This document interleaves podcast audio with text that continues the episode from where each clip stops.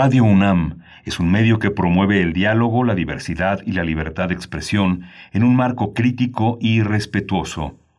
Los comentarios expresados a lo largo de su programación reflejan la opinión de quien los emite, mas no de la radiodifusora. Radio UNAM presenta Primer Movimiento. El mundo desde la universidad. Viernes 9 de julio de 2021, bienvenidos, bienvenidas a Primer Movimiento. Son las 7 con 4 minutos, es la hora del centro donde estamos transmitiendo en vivo, en vivo en estas vacaciones eh, a través del 96.1 de la frecuencia modulada, en el 860 de AM y en www.radio .unam.mx.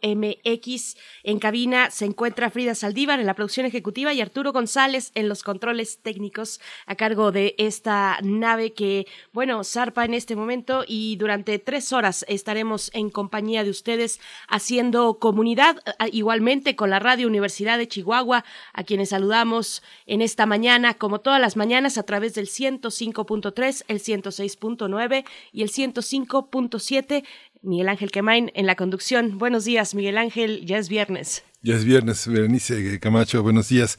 Buenos días a nuestros colegas y amigos de la Universidad de Chihuahua. Aquí como todos los días nos enlazamos en, desde muy temprano para ustedes, también para nosotros, pero una hora menos vamos a tener un, un, arranque muy interesante. Eh, hay una eh, la temporada de los habladores, este esta obra de David Holguín que ha tenido una larga incursión en los escenarios, nuevamente se presenta en una temporada que abre en Los Habladores, en el Teatro El Milagro. Eh, aparece ya con un, un libro que ha publicado, que se ha publicado para poner en escena, poner en la letra aunque no sea tantos las personas que leen, como bien lo dice, eh, bien anuncia en su prólogo, esta, este conjunto de textos, de cuentos que son también para decirse, para interpretarse por parte de grandes actores que conforman este gran equipo que eh, eh, vive en el milagro y vive para hacer teatro. Vamos a tener la presencia de David Holguín. David Holguín es el dramaturgo, el narrador, el ensayista, el director de esta de esta obra que se pone en escena. Y también está Rosario Zúñiga que es, eh, es, una, es una gran actriz eh, de cine, de teatro, una mujer de una larga trayectoria, una artista poderosa de la escena y ella es la intérprete también de uno de los monólogos que a lo largo de esta temporada vamos a ver en cuatro paquetes de, eh, de, de, puesta en escena. No se pueden presentar todos, son muchísimos actores, muchos monólogos y ese va a ser el, el arranque de este día. Por supuesto, teatro y radioteatro también para la primera hora en primer movimiento. Guacala los miedos es el título del radioteatro de esta mañana. Después, después hacia la segunda hora, donde también estaremos con la radio Nicolaita, hablamos en la nota nacional con acerca de la situación del PRI tras las elecciones del 6 de junio, del pasado 6 de junio. Vamos a ver, bueno, las disputas internas entre grupos, entre algunos grupos de este partido partido del PRI. Esto en la voz de Juan Omar Fierro. Estaremos conversando con él, reportero de proceso. Ustedes lo conocen bien. Pues bueno, le ha dado seguimiento ya desde hace mucho tiempo a la cuestión del PRI, eh, especialmente del PRI de la Ciudad de México. Pero bueno, ahora también con lo que tiene que ver eh, pues con grupos diversos en la República Mexicana, en Oaxaca. Vamos a ver de qué se trata en la nota nacional. Sí, vamos a explorar también en lo internacional el asesinato del presidente Jovenel Moise eh, en Haití, cuáles son las eh, consecuencias de este crimen, que de este crimen de Estado. Un, vamos a tratar el tema con la doctora Yadira Galvez. Ella es profesora de tiempo completo en la Facultad de Ciencias Políticas y Sociales de la UNAM y es una experta en temas de seguridad internacional y defensa, así como de América Latina y la poesía necesaria después para abrir la tercera hora, la poesía necesaria en la voz y en la selección de Miguel Ángel Quemain. Ayer anunciábamos que se iniciaron las mesas en el Colegio Nacional que organiza el, el, arquitecto Felipe Leal, miembro de este colegio, un miembro muy reciente, la arquitectura y la ciudad post-COVID, el habitar post-COVID, arquitectura y naturaleza. Va a estar con nosotros Felipe Leal, eh, este, el arquitecto, profesor de la Facultad de Arquitectura de la UNAM, miembro emérito de la Academia Nacional de Arquitectura, presidente del Seminario de Cultura Mexicana y miembro del Colegio Nacional, y va a estar también la arquitecta Gabriela Carrillo. Ella también estuvo ayer en la mesa que inaugura toda estas, de este miércoles, toda esta serie de mesas para pensar la ciudad post-COVID. Gabriela Carrillo es académica de la Facultad de Arquitectura de la UNAM, desarrolla proyectos arquitectónicos públicos y privados de distintas escalas, recuperaciones históricas, intervenciones efímeras y museografías. Ella es Premio Internacional Mujeres en Arquitectura 2017 y es una presencia indispensable en la reflexión de la arquitectura mexicana de hoy. Por supuesto, bueno, yo ya me estoy saboreando la mesa del día de hoy porque de verdad eh, tiene muchos dobleces y precisamente el miércoles pasado que se presentó esta mesa inaugural en el Colegio Nacional, pues fueron muchos de estos elementos los que se fueron desdoblando, eh, más allá incluso de lo que podríamos pensar son eh, los elementos que atañen a la arquitectura, así es que de verdad va a estar muy interesante esta mesa del día de hoy. Vamos con nuestro corte informativo sobre COVID 19 información nacional, internacional y también de la UNAM. COVID-19. Ante la pandemia, sigamos informados. Radio UNAM. La Secretaría de Salud informó que en las últimas 24 horas se registraron 266 nuevos decesos, por lo que el número de fallecimientos de la enfermedad de la COVID-19 aumentó a 234.458. De acuerdo con el informe técnico ofrecido ayer por las autoridades sanitarias, en ese mismo periodo se registraron 9.452 nuevos contagios, por lo que los casos confirmados acumulados aumentaron a 2.567.821, mientras que las dosis de las diferentes vacunas aplicadas en nuestro país contra la COVID-19 suman 49.202.252. Los casos activos registrados a nivel nacional por la Secretaría de Salud son 48.902. Ya son también cuatro millones de decesos en el mundo por la pandemia de COVID-19. Tedros Adhanom, el director de la Organización Mundial de la Salud, la OMS, dijo que el mundo se encuentra en un punto peligroso de la pandemia, ya que los contagios se están retomando intensidad bajo el impulso de nuevas variantes más contagiosas, pero también por el levantamiento de las medidas sanitarias. En información de la UNAM, de acuerdo con el programa de propagación de plantas nativas para el uso urbano del Jardín Botánico de la UNAM, entre 70 y 80% de los árboles en las calles y áreas de urbes como la Ciudad de México son especies exóticas que brindan oxígeno y captan dióxido de carbono, pero no interaccionan con otros organismos como los polinizadores, lombrices, hongos y bacterias. Ivonne Olalde Omaña, encargada de este programa, dijo que por ello se deben privilegiar las especies oriundas para conservar la biodiversidad. Explicó que si quitamos una especie nativa para poner una exótica que crecen en otras zonas o vienen de otros países, además de perder esa especie, alteramos la red de interconexiones que hay.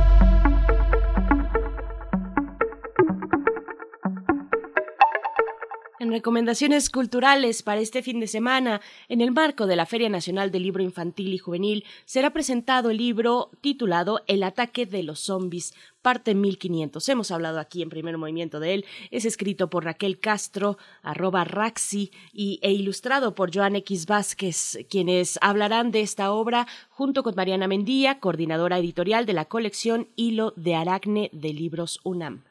La transmisión en vivo va a estar disponible mañana sábado a las 6 de la tarde a través de la cuenta de Facebook de la Feria del Libro del Instituto Veracruzano de Cultura. Es eh, IBEC oficial, IBEC, así es la, las siglas del Instituto Veracruzano de Cultura. Esto es en Facebook, con la liga de Facebook, nada más busque IBEC oficial. Bien, pues en este viernes de complacencias musicales ya tenemos varias, probablemente una alcance a llegar todavía a formar parte del repertorio musical de esta mañana. Vamos con esto que es para Iracema, se titula Lágrimas y Anhelos y está a cargo de los MacArthurs. Te encuentro en el golpe certero que me da la realidad, en ese vacío, la incertidumbre del qué pasará en la oscuridad de mi cuarto, en el silencio que grita tu nombre con una voz seca y ahogada. Te encuentro cada vez que me descubro menos yo y más tú. El espejo refleja tu mirada cuando busco mis ojos. ¿Será que hice míos tus gestos? Te encuentro en las letras, en esa cara intelectual que anhelo. Te busco en los libros, en las palabras, en los Benedettis, los Sabines y los Paz. Y concluyo que me gusta menos lo real que lo imaginario. Y cuando te desvaneces junto a mi almohada en las noches, me siento el hijo de Pedro Páramo hablando con los fantasmas de Comala. Te encuentro en las notas de Sabina que me taladran la garganta y el corazón. En la protesta de Mercedes, en la letra de Fito que hiciste tan tuya. Yo vengo a ofrecer mi corazón. Yo podré ofrecerlo algún día y no sé si estoy curado de la realidad o enfermo de ti.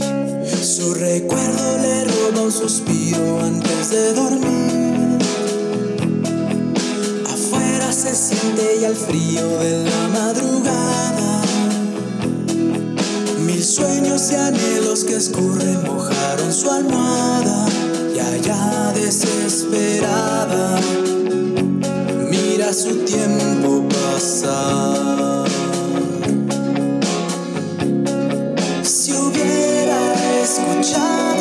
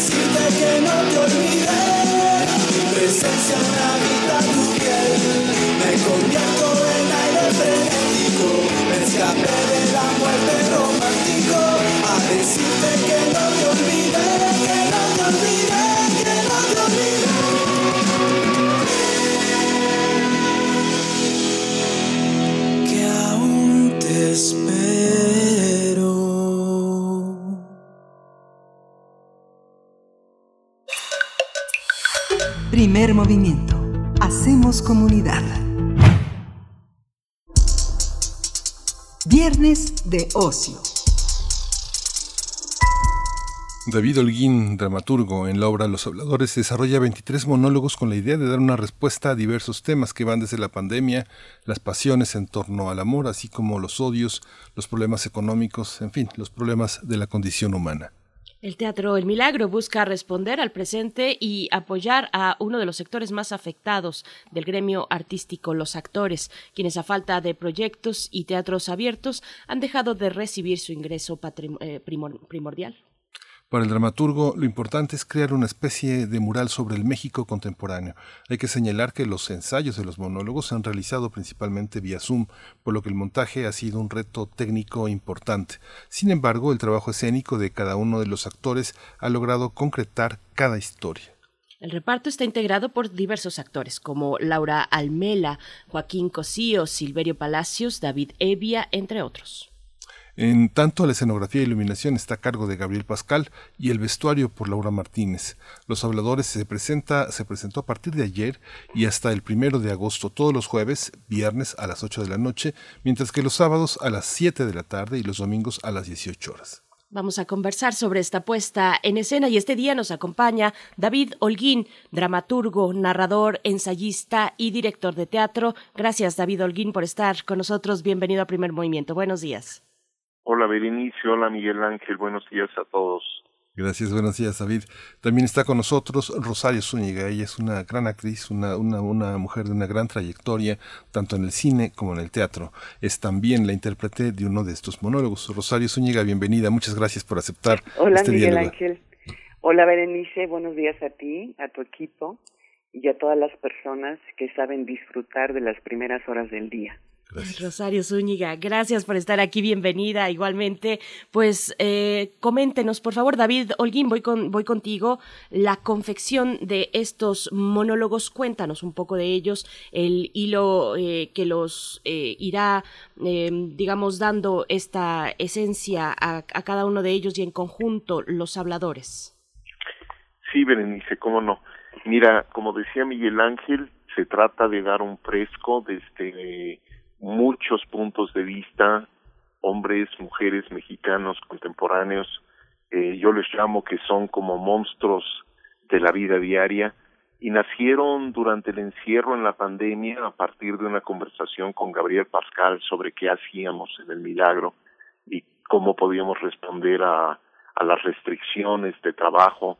Y fue que se nos ocurrió meter el dinero que teníamos con la idea de, de digamos, apoyar a los actores, eh, combinando actores con una amplísima trayectoria que generosamente, digamos, decidieron pues bajar sus sueldos que habitualmente cobran y estar muy cerca de los sueldos que perciben los, los jóvenes actores que invitamos, algunos de ellos recién egresados de nuestras principales escuelas.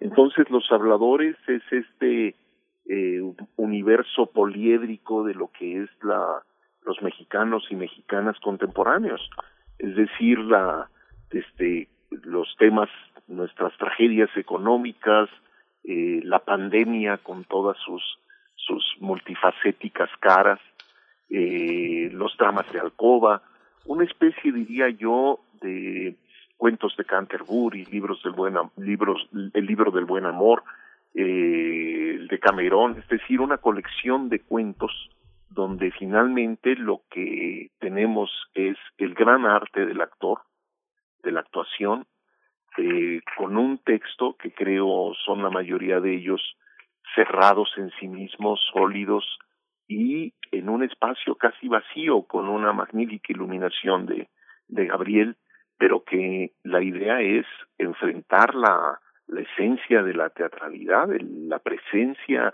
el cuerpo del actor con los espectadores en una situación, digamos, controlada eh, como resultado, pues, de, de las restricciones que nos ha puesto la pandemia. Rosario Zúñiga, bueno, ya iremos dando, por supuesto, cuenta de los detalles del montaje, de un montaje como este, finalmente eh, continúa a distancia, pero ¿cómo ha sido para ti, eh, para tu trabajo actoral, esta experiencia de trabajo, Rosario?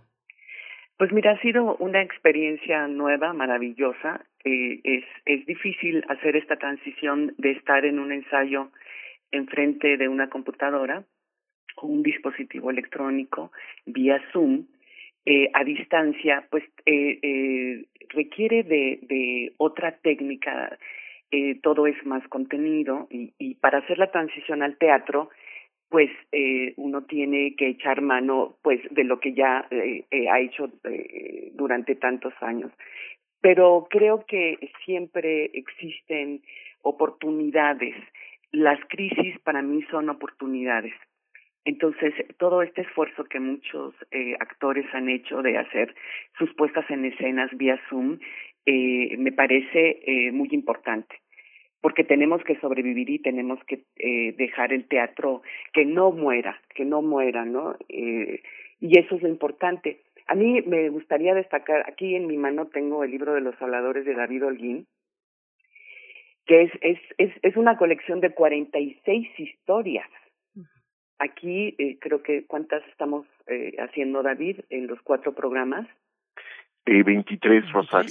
23. Bueno, yo eh, he estado leyéndolos poco a poco y me, me llamó la atención esto que dice que son historias del género Basillelmo. Y yo que soy una ignorante no sabía que era el género Basillelmo. Yo había hablado de géneros como la comedia, la tragedia, la tragicomedia, la pieza, etcétera, y entonces ahí voy a buscar qué significa esto de Basillelmo. Y según la Real Academia Española, Basillelmo viene, es que es muy bonito porque viene de vacía, que es como una especie de palangana, y de yelmo, que es un casco. Y es un término creado por Sancho Panza, para eh, resolver la disputa entre Don Quijote, que afirma llevar un casco, y, y un barbero que sostiene que Don Quijote se cubre en realidad con una palangana. Entonces es muy bonita esta situación y entonces este género, que como, como, como, como lo estoy entendiendo a través de todos los monólogos que he disfrutado no solamente como actriz, sino como eh, espectadora, porque he ido a ver a mis compañeros, pues eh, hay una situación o, o, o una realidad eh, caracterizada por la pretensión de conciliar, ¿no? Como quería ser este Sancho Panza, eh, pues mediante posiciones o conceptos enfrentados.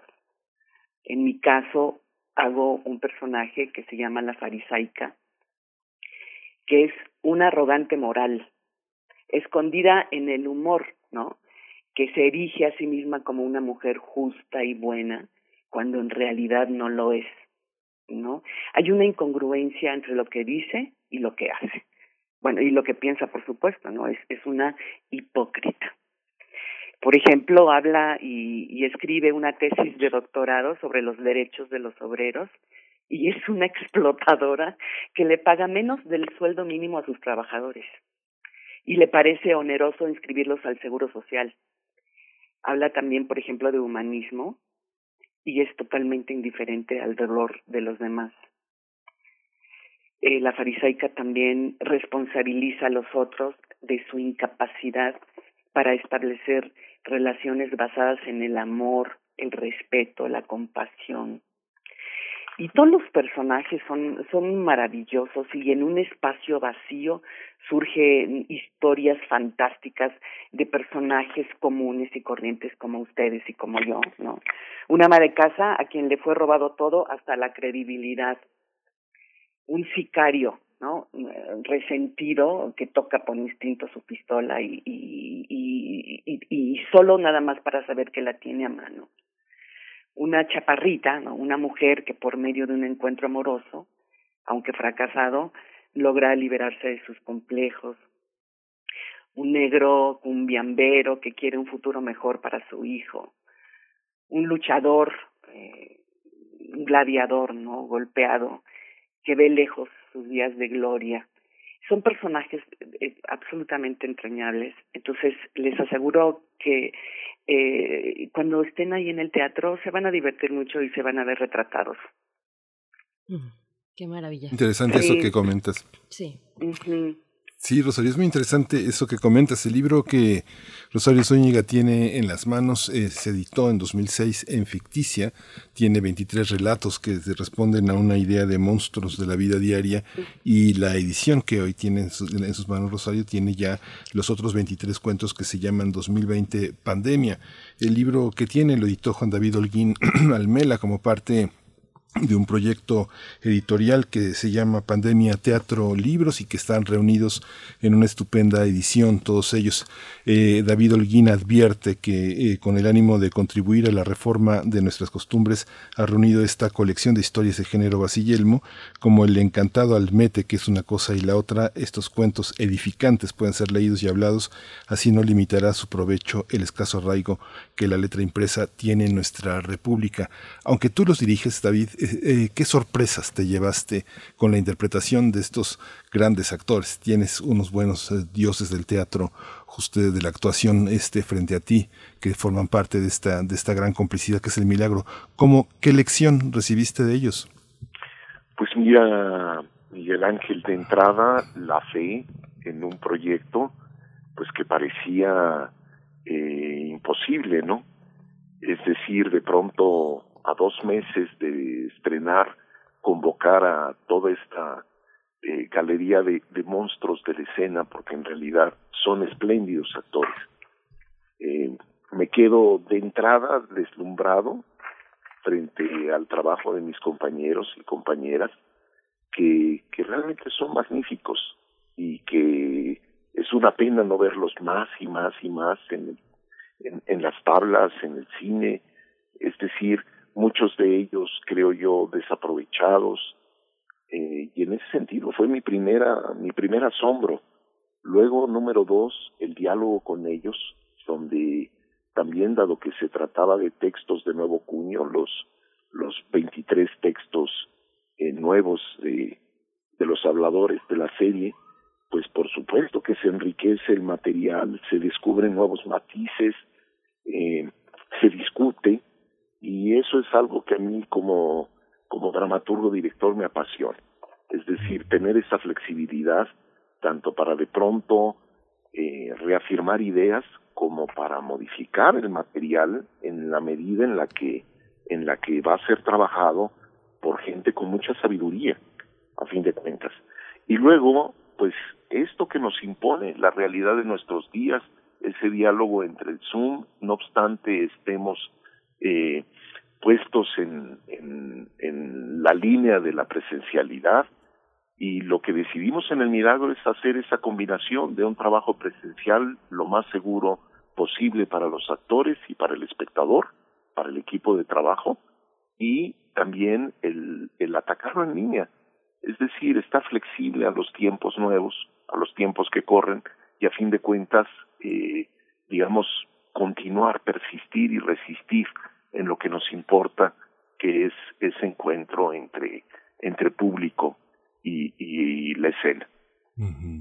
Rosario, aquí en esta, en esta puesta, pues todo está como entre, en, entre verdaderos pares, porque finalmente con todo y que hay actores muy jóvenes, como decía David, eh, regresados, eh, gente que está empezando su vida eh, teatral, actoral, hay una, hay una, eh, hay, hay, pares de, David y Gabriel Pascal, eh, gran parte de la galería de actores que está. ¿Cómo enfrentan, cómo se enfrenta eh, un monólogo, Rosario? ¿Cómo hay una desnudez en la interpretación? ¿Cómo ves el conjunto? Y al mismo tiempo que tú conoces, el milagro empezó desde hace ya varios años a hacer videos de sus propias obras, a hacer un registro, pero no cualquier registro, sino una lectura también orientada por parte de la cámara que observa al, actor y a la obra desplegarse. ¿Cómo observas todo este fenómeno? Hablabas ya de lo contenido que es actuar frente a la cámara, pero ¿cómo enfrentar todo este conjunto de cosas que tienes ahora, en los, monólogos de los que ya hablaste? ¿Cómo se convierte un texto en un monólogo? Un texto que es narrativo, literario, metafórico, que dice una cosa y dice otra al mismo tiempo. Mira, es, es eh, lo esencial esta desnudez para mí eh, se resume a tres puntos esenciales para mí, que es una buena historia, unos espectadores y eh, el actor. Entonces es una comunión entre estas tres energías. Y pues eh, eh, para mí menos es más y, y también eh, ha sido muy bonito trabajar con gente joven, yo aprendo mucho de los jóvenes. Tienen una alegría y un ímpetu y una disciplina maravillosos. Es eh, eh, la combinación entre experiencia y juventud es, es, es una bomba maravillosa de creatividad. Y, y en ese sentido agradezco mucho al, al, al milagro y a David Holguín pues por haberme convocado para ser parte de esto, que, que yo imagino muchas cosas. Por ejemplo, me imagino que sería padrísimo hacer una serie con estos personajes, David. Ah, mira. sí, bueno, pues que vaya saliendo de una vez. Escribirlo eh, para, para televisión, eh, ¿tú creerías que este proyecto se, sería una locura? Claro que sí, sí, hay, una, hay, hay un imaginario. Lo que pasa es que hay no solo la literatura teatral, sino una narrativa. Es un cuentista también el que está detrás, ¿no? David Holguín. Bueno, pues ante esta pregunta, si consideras que sería una posibilidad, vamos, vamos a escuchar eh, una muestra, una muestra sonora. Mm, David Holguín, lo que vamos a escuchar es el monólogo de luchador. Si nos puedes dar una introducción a este. ¿Cómo no? Es un pequeño gladiador de la división mini, pues enfrentado, golpeado y lacerado por la vida, y él dice de pronto que es la desgracia, un mitómano pues espectacular y que narra a partir de, de Las Goteras, título del relato, un suceso ocurrido en 2009 y que en 2019 se cumplen los 10 años, está ubicado en ese, en ese momento de aquel suceso que conmovió a la nación, que son la pérdida de Espectrito y la Parquita en un hotel allá en la Lagunilla. Perfecto, vamos a escuchar. recuerdo que hasta sonreí solo de pensar que regresaría al cuadrilátero, que don Nachito me había padrinado con mi máscara nueva y mi capa rileteada de oro y mis botitas de peluche naranja, todo bien acá. Me metí con la voz del anunciador pronunciando mi nombre en los altavoces de la arena, y todo yo, en medio de luces moradas, verdes amarillas, me paseaba en medio del cuadrilátero. La leyenda de los mares regresa, más caníbal, más infernal, más espectacular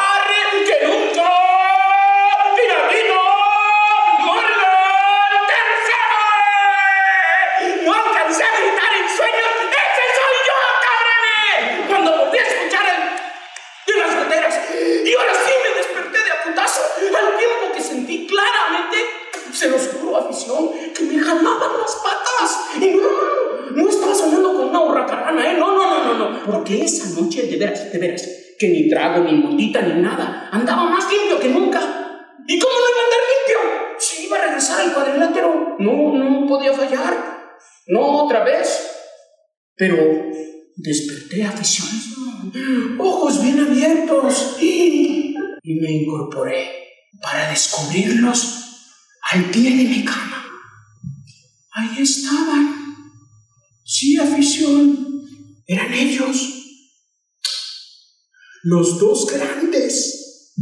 Mis ídolos de juventud. Mi inspiración para abrazar el destino de la lucha libre. Frente a mi cama, afición, estaban nada menos que los hermanos Jiménez, envueltos en una especie de halo mágico de mini estrella supraterrenal, espectrito segundo y la parquita. En ese momento se me vino todo a la cabeza. La tía y la gorda, el par de pirujas que tenían oficio de goteras y que nos habían ultimado el 30 de junio de 2009 en el hotel moderno en Incas 9 en plena lagunilla, mi barrio, en la, en la habitación 52. Las goteras, este, uno de los 23 monólogos que se presentan en la obra Los Habladores eh, en el Teatro El Milagro y estamos conversando con David Holguín, dramaturgo, director, director de esta puesta en escena y también con Rosario Zúñiga, actriz de cine y de teatro. Bueno, eh, escuchábamos ahí, ahí y, y, cuando te escuchaba también, Rosario, eh, hablar de la farisaica, pues hay varios farisaicos por ahí dando vueltas, David Holguín. ¿Qué, qué, qué recuperas de la realidad mexicana y dónde tomas distancia también? Y también incluso preguntarte si hubo en algún momento una adaptación para incorporar pues la situación de la pandemia que estamos atravesando hoy en día, David. Pues mira, creo que, como dijo Rosario al principio, sí encuentro yo este retrato de pues de muchas situaciones donde en efecto pues están cosas que he visto, he vivido, que pulso, que, que en general me las, me las ofrece el, la, la realidad y, bueno, entre ese trabajo donde, donde se mezcla realidad, ficción para construir algo, algo diferente, ¿no? Eh, y, y bueno, pues eh, farisaicos somos muchos, incluidos eh, los, la gente que nos dedicamos a esto y al arte. Hay un monólogo de ellos que hace David Evia, Viejo Lobo de Mar, se llama, donde pues es una mirada a nuestras megalomanías de los que hacemos eh, eh, teatro y pintura y etc., ¿no? En las artes. ¿Cómo se cuela la pandemia en todo esto? Pues fueron escritos exactamente en el momento del encierro. Y bueno, pensado en esa impresionante, eh, digamos, vida que se te venía encima, aunque estábamos en el encierro, pero se te viene la vida encima con todo lo que, lo nuevo que estás observando y viendo. Y entonces en, en los monólogos están incorporados como eco, como punto de partida, desde aquellos que creyeron que el cloro, y bueno, en este caso con la marca Cloralex, un, un, buen hombre, en un monólogo llamado Hipoclorito Sánchez, pues se convence de que esa es la vía de ingesta para prevenir el bicho que anda suelto. Eh, por otro lado, de pronto, una enfermera eh, narra esas cosas y casos que vimos de cómo se agredía a enfermeras, a doctores, y aquel suceso de un hospital, me parece, en el Estado de México, en Hidalgo, donde pues una madre y una horda entra al hospital tratando de, rescatar un cuerpo de la morgue y bueno, casos que, que fueron terribles, ¿no? Y que nos asaltaba la realidad que parecía más poderosa que la ficción y este mundo nuevo que, que estamos viendo y está surgiendo y tratando en medio de todo eso, pues nosotros de entenderlo, de analizarlo, de cuestionarlo, de también, digamos, adaptarnos a, a estas cosas que pasan. Rosario Zúñiga, bueno, ¿cómo te asaltó a ti esta realidad que de pronto nos llegó, nos cayó con todo su peso, la, la pandemia? ¿Y cómo, cómo ha sido también en este contexto el contacto, el contacto con el público, mediado por una pantalla? Eh, ¿Qué rumbo ha tomado esa comunión de la, que, de la que mencionabas hace unos momentos, la comunión con el público? Sí, mira, vía streaming o, o vía directa, el, el teatro eh, y, estos textos tan poderosos son un, un espejo gigantesco que nos refleja, que magnifica eh, todos nuestros defectos, todos nuestros malos hábitos, todas nuestras miserias como seres humanos, todas nuestras mezquindades.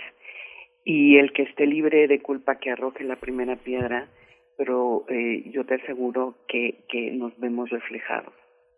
Este que yo hago, la farisaica, que es, un personaje espeluznante, y me sentí en algún momento eh, que yo era ese personaje en algún momento de mi vida, ¿no? Esta, eh, e, e, e, esta cosa de, de la hipocresía social, de la incongruencia, eh, de la falta de compasión hacia los otros, ¿no?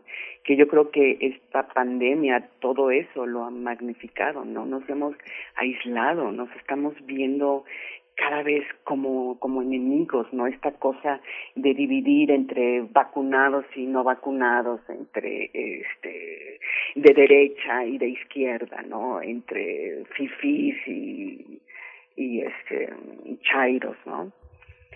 Y, y, y lo que ha, traído para mí la pandemia es eh, eh, crisis, pero la crisis como una oportunidad, una oportunidad invaluable de tener una conciencia plena de lo que quieres para tu vida y actuar en consecuencia.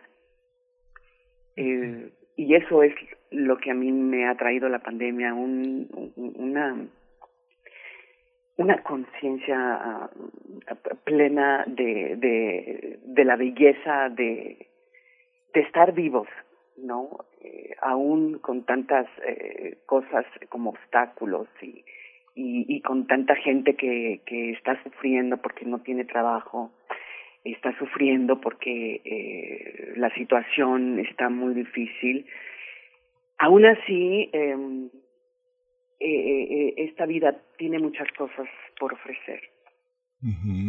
Sí, ahí, ahí David también hay una parte ahora que mencionas toda esta sensación de que tú tienes esta percepción de de que no están tan aprovechados los actores.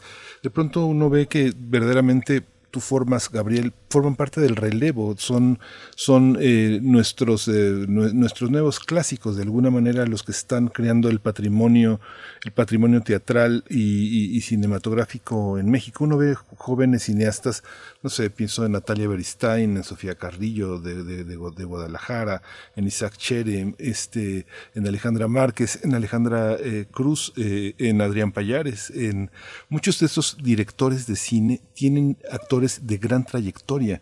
¿Cómo es que los actores de gran trayectoria aceptan, como tú Rosario, aceptan trabajar con directores de menos de 40 años, incluso apenas en los albores de los 30? Hay una, hay una especie como de sensación, de idea de que sí hay un relevo generacional y que hay que apoyar, hay que participar con esos jóvenes directores que necesitan actores de una gran solvencia para aprender de ellos. ¿Tú cómo lo observas, David? ¿Hay un relevo? ¿Esta, esta idea se te hace, eh, te da sentido? ¿Tiene sentido? Mira, yo creo que sí tiene sentido, así como también lo que es muy notorio y yo lo descubro, digamos, claro, estoy cerca siempre de gente joven de alguna manera como como maestro en las escuelas de, de teatro o director montando trabajos terminales y demás, pero lo que veo muy claramente es ese eh, ese riesgo por un lado digamos de, de perder a los nuevos actores eh, pero por otro también pues me revela la la, la notable factura que al menos yo distingo en los en los actores que están trabajando jóvenes con nosotros y que por supuesto lo empiezas a ver en la dirección de escena y no cabe duda como tú mencionas en los medios audiovisuales no el cine concretamente con estos eh, directoras y, directores jóvenes de los que hablas. En el programa donde está eh, Rosario tenemos ahí a un joven Esteban Caicedo que hace, eh, decimos el negro Efrem, un cumbiambero de la costa eh, chica, eh, zona Chacagua concretamente, que hace un espléndido, un espléndido monólogo eh, y un espléndido trabajo de encarnación del sueño de un pescador en este México rodeado por la guerra del narco y bajo esa tercera raíz que negamos, que descubrimos tarde y que ahí está presente en nuestra nuestra constitución eh, identitaria, ¿no? Y creo que bueno que es un vivísimo ejemplo de esa calidad de trabajos actorales eh, que tienen los nuevos los nuevos en las tablas. Para ti, Rosario Zúñiga, ¿cómo es esa experiencia? Digamos, pienso, pienso en también nuevos directores, de pronto uno omite, omite nombres, pienso en Julián Hernández, también ahora con las diosas del asfalto. ¿Cómo, ¿Cómo es la experiencia? Porque tú lo has hecho de trabajar con directores jóvenes, tanto de cine como, como de teatro. ¿Cómo es esa convivencia con los actores jóvenes? Yo recuerdo mucho, bueno, hablar con viejos actores como Lorenzo de Rodas, Augusto Benedicto, el propio Farnesio de Bernal, cómo son los que le miden la, temperatura a los nuevos actores y los que saben si un actor va a continuar siendo actor toda su vida, porque ser actor es para toda la vida, y quiénes son aves de paso. ¿Cómo lo vives tú en, esa, en este momento de tu vida, Rosario? Eh, para mí es enriquecedor. En todos los sentidos estar rodeada de jóvenes. Me gustan los jóvenes. Y tenemos siempre se habla de esto de que hay que aprender de los viejos, sí, por supuesto que hay que aprender de los viejos, pero los jóvenes es, es la sangre nueva, eh, eh, eh es, eh, son, son muchachos con, con un ímpetu y con un, una sed de, de saber. compartía yo el camerino con una chiquita que estaba fascinada eh, hablando de, de por qué, por ejemplo, en las escuelas de teatro no hay una clase, por ejemplo, de casting, porque los actores que hacemos, actuamos, ¿sí? Pero también hacemos casting. La mayor parte del tiempo nuestro trabajo es hacer un casting y en las escuelas de teatro no nos enseñan a hacer un casting. Y es vital, ¿no? Porque e, ese es nuestro trabajo. Debemos saber cómo emplazar una cámara, cómo iluminarnos bien, eh, eh, saber si estamos pasados, si estamos gestualizando demasiado. Ese es algo importantísimo. Entonces, eh, eh, eh, eh, es enriquecedor por donde lo veas estar cerca de jóvenes. Yo es pues, yo soy una joven, nada más que tengo muchos años, pero yo soy una joven. Qué maravilla. Rosario Zúñiga, David Holguín. Bueno, pues vamos a escuchar un, segundo momento, un segundo extracto sonoro de estos monólogos, los habladores. Eh, David Holguín, vamos a escuchar Clavo y Canela. Cuéntanos un poco, preséntanos este audio. ¿Cómo no? Clavo y Canela, parte de una historia que me chismeó por ahí un amigo mío eh, surgida, digamos, de, ahora sí que del jardín de su experiencia y que narra la historia de, pues, una mujer que decide asumir su absoluta libertad en el momento en que su pareja la abandona y ella de manera pues muy sensual empieza a narrarnos los atributos que tiene el clavo, que tiene la canela, como digamos eh, especias y demás, y que una da una cosa, otra da otra, sus, en términos de sus virtudes, y que ella decide también pues mezclarlos, y que juntos clavo y canela pues también eh, tienen nuevos atributos, pero de pronto se pregunta, ¿y por qué no albahaca? ¿Por qué no tomillo? Y demás especias y todo el cargamento de Marco Polo. Qué maravilla. Vamos, vamos a escuchar y volvemos.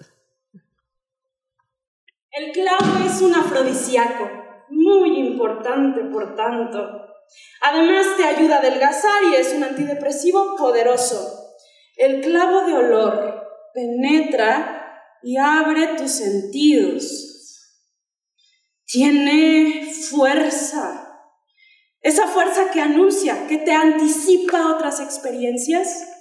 Es algo así como una aplanadora del gusto limpia y crea una meseta para que otros aromas bien escogidos te invadan. Ahora piensa en la contraparte, la canela, que también tiene un enorme poder afrodisíaco, por cierto.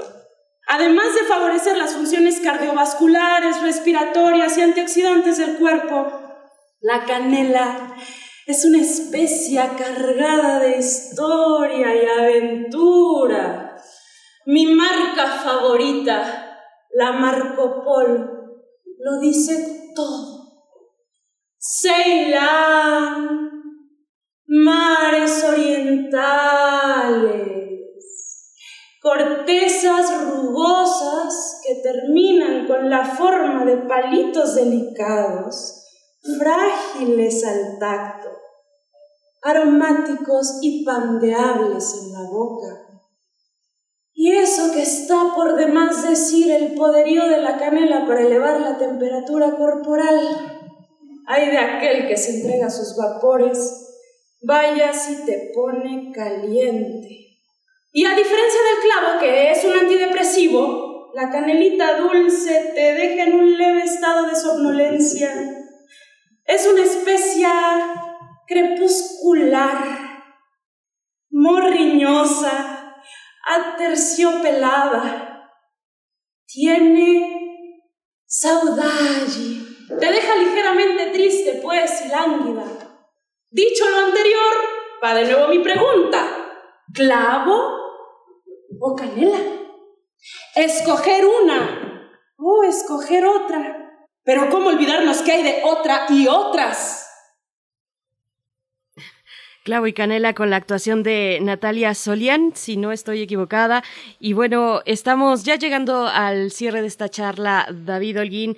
Bueno, pues eh, un poco mm, preguntarte también, eh, nos comentes sobre cómo, cómo están pensados estos monólogos, la presentación en distintos bloques. Cuéntanos un poco, nos vamos a divertir mucho, nos la vamos a pasar muy bien en esta tragicomedia, digamos, que nos retrata además en muchos de nuestros ángulos, pero eh, ¿cómo, ¿Cómo podemos no perdernos ninguno de estos 23 monólogos, David Holguín? Claro que sí, Berenice. Mira, están pensados en cuatro programas. Son seis, cinco, cinco, seis, si no me equivoco, como están organizados. Eh, y bueno, cada uno de estos eh, monólogos se presentan por programas en fin de semana. Es decir, programa 1 va de jueves a domingo, programa 2 jueves a domingo durante cuatro semanas. Y digamos, eh, es nuestro última, nuestra última temporada. De manera que ahorita estamos justamente en el programa 1 y quien, quien así lo desee, que, que desee ver todos los programas, hay una, una oferta de abonos ahí en Boletópolis y constantemente el milagro en, en un afán de, de acercar a, a los espectadores, inclusive digamos como una mirada muy especial al espectador que no tenga recursos. Los días miércoles, de manera gratuita, pueden ver el ensayo general de los habladores cada semana, de manera que lo, lo hacemos abierto, así la invitación, eh, los miércoles. Eh, lo ideal es, por supuesto, hacer la reservación, porque pues tenemos un cupo limitado, mucho más ahora con las restricciones de, de aforo. Pero las próximas cuatro semanas se podrán ver, digamos, quien así lo desee, los cuatro programas y los 23 monólogos. Pues aprovechemos esta oferta de abonos en Boletópolis, eh, vamos a disfrutar el teatro y bueno, ya eh, llegando al cierre, te toca el comentario de cierre, Rosario Zúñiga, pero y es que, bueno, sobre lo que preguntaba mi compañero Miguel Ángel Quemain sobre esta mancuerna entre directores jóvenes, con actores igualmente jóvenes como tú, pero de larga trayectoria, eh, ¿cómo me, me, deja pensando que juntos somos más fuertes? Que Absolutamente que ese es uno de los aprendizajes de la pandemia también. Eh, y yo te preguntaría un poco o te pediría un comentario al respecto sobre tal vez estrategias conjuntas que han emprendido en el gremio para hacer frente a esta situación que ya era crítica, pero ahora pues se ha agudizado con la pandemia para el gremio. Cuéntanos un poco, Rosario, y pues como cierre también lo que quieras agregar. Pues para mí la estrategia es eh, entender que el arte teatral es un arte eh, eh, colectivo y que es tan importante la, la persona que barre el teatro hasta la primera estrella del elenco, que eh, el, el equipo, que eh, eh, el equipo puede hacer muchísimo más que uno solo. Y con eso me gustaría cerrar. A mí me gusta mucho trabajar en equipo y este equipo del, de, de, del teatro es, es maravilloso. Y para toda la gente que nos está oyendo, eh, eh, tenemos todos los protocolos de seguridad, la sana distancia, te toman la temperatura, eh, no sé a qué porcentaje de aforo estamos, David, pero las butacas en, entre una y otra hay una distancia, la que marca el protocolo, ¿no? De un metro y medio, ¿no? Sí, en un momento les comentamos lo del aforo, porque además está eh, pues eh, registrado, digamos, en las distintas páginas que dan cuenta de la obra, de las eh, pro propuestas teatrales eh, para el caso de Ciudad de México, y ahí viene específico, se los vamos a buscar porque sí es una un dato importante, David. Sí. Sí, mire, estamos trabajando en este momento el milagro como un aproximadamente es el 50%, 40% del aforo uh -huh. habitual. Claro. Pues eh, muchísimas gracias. Eh, yo tenía yo tenía mucho uh, mucho temor de estar de estar en el teatro, pero ese guerrero que es uh, Gabriel Pascal me devolvió la confianza y el milagro es un lugar verdaderamente seguro y hay que ir, hay que este no es, no digo arriesgarse, arriesgarse a ver cosas nuevas, eso sí es un riesgo, pero es muy seguro, es muy seguro el teatro. Tenemos que volver y tenemos que apoyar todas estas propuestas. Muchas gracias Rosario sí. Zúñiga por esta mañana. Sí, porque sin los espectadores nosotros no somos nada. Sí, gracias. No tenemos David. razón de existir si no hay espectadores. Sí, muchas gracias David Holguín. Gracias a, a ustedes, ustedes, Miguel Ángel, Berenice. Sigan disfrutando Rosario, de la mañana. Día. Gracias. Muchas gracias y gracias por este esfuerzo. Sabemos que eh, los teatreros pues eh, son animales nocturnos, así es que agradecemos doblemente Rosario Zúñiga, David Holguín. Hasta pronto.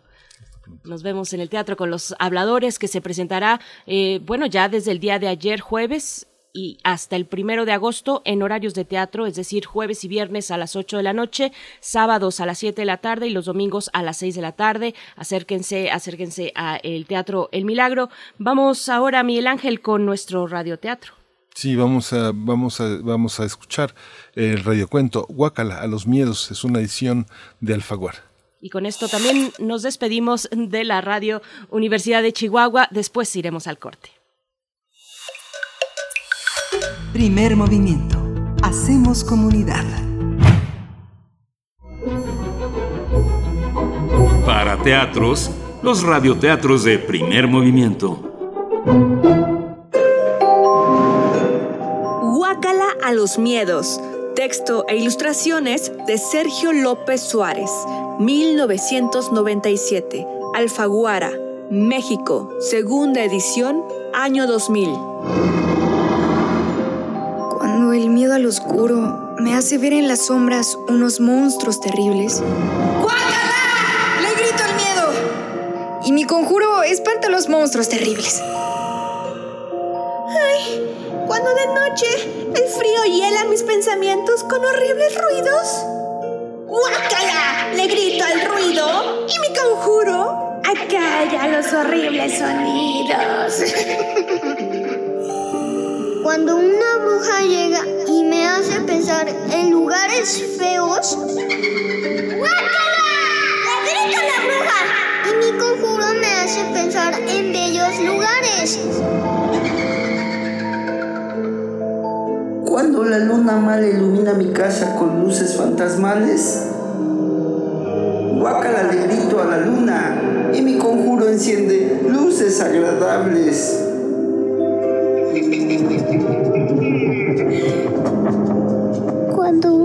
Voz aterradora asusta mis oídos con tétricas palabras. ¡Guácala! Le grito a la voz y mi conjuro expulsa las tétricas palabras.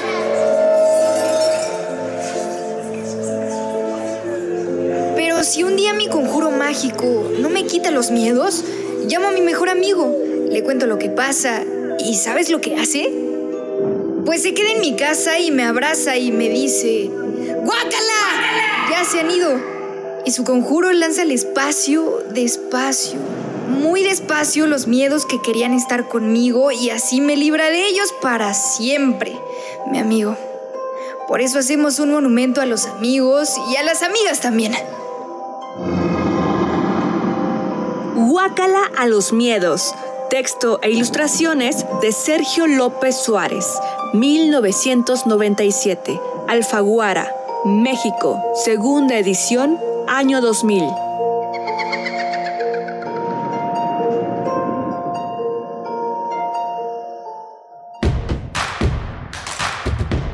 Síguenos en redes sociales. Encuéntranos en Facebook como Primer Movimiento y en Twitter como arroba PMovimiento. Hagamos comunidad.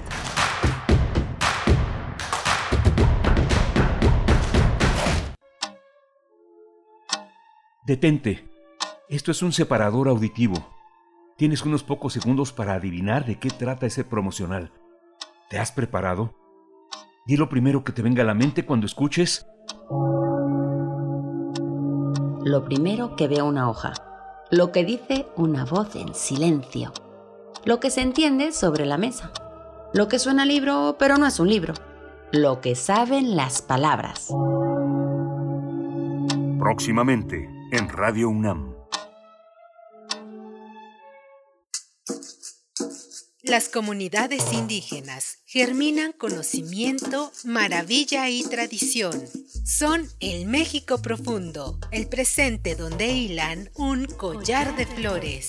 Xochicóscat, collar de flores, con Mardonio Carballo, lunes 10 de la mañana por Radio UNAM. Experiencia sonora.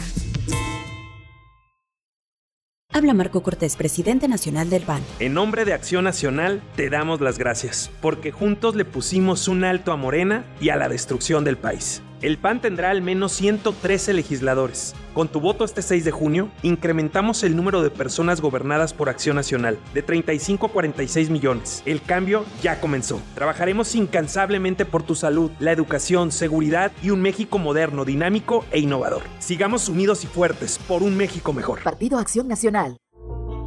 Él me enseñó a fumar cristal, pero no me, no, yo no me sabía aprender y por acá me enseñaron.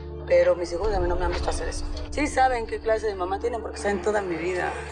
Me metí a chochos. Activo, piedra. Cualquier gente que me veía le pegaba. Mis hermanas me hablaban, ¿y qué crees? ¿Cómo tenemos un pedo? Y como loca iba y me peleaba con quien fuera. No me daba miedo, caía a la cárcel. El mundo de las drogas no es un lugar feliz. Busca la línea de la vida. 800-911-2000. A lo largo de los años, la especie humana ha dejado una huella de destrucción en el planeta. Estamos muy cerca del punto de no retorno. Este es el momento de realizar nuestro cambio de conciencia. Habitare. Agenda ambiental inaplazable. Te invitamos a escuchar las labores que hacen nuestras científicas y científicos para tratar de salvar nuestra casa. Y las recomendaciones para que desde tu trinchera ayudes a cuidar el ambiente. Todos los lunes a las 16 horas, por el 96.1 de FM. Radio UNAM. Experiencia sonora.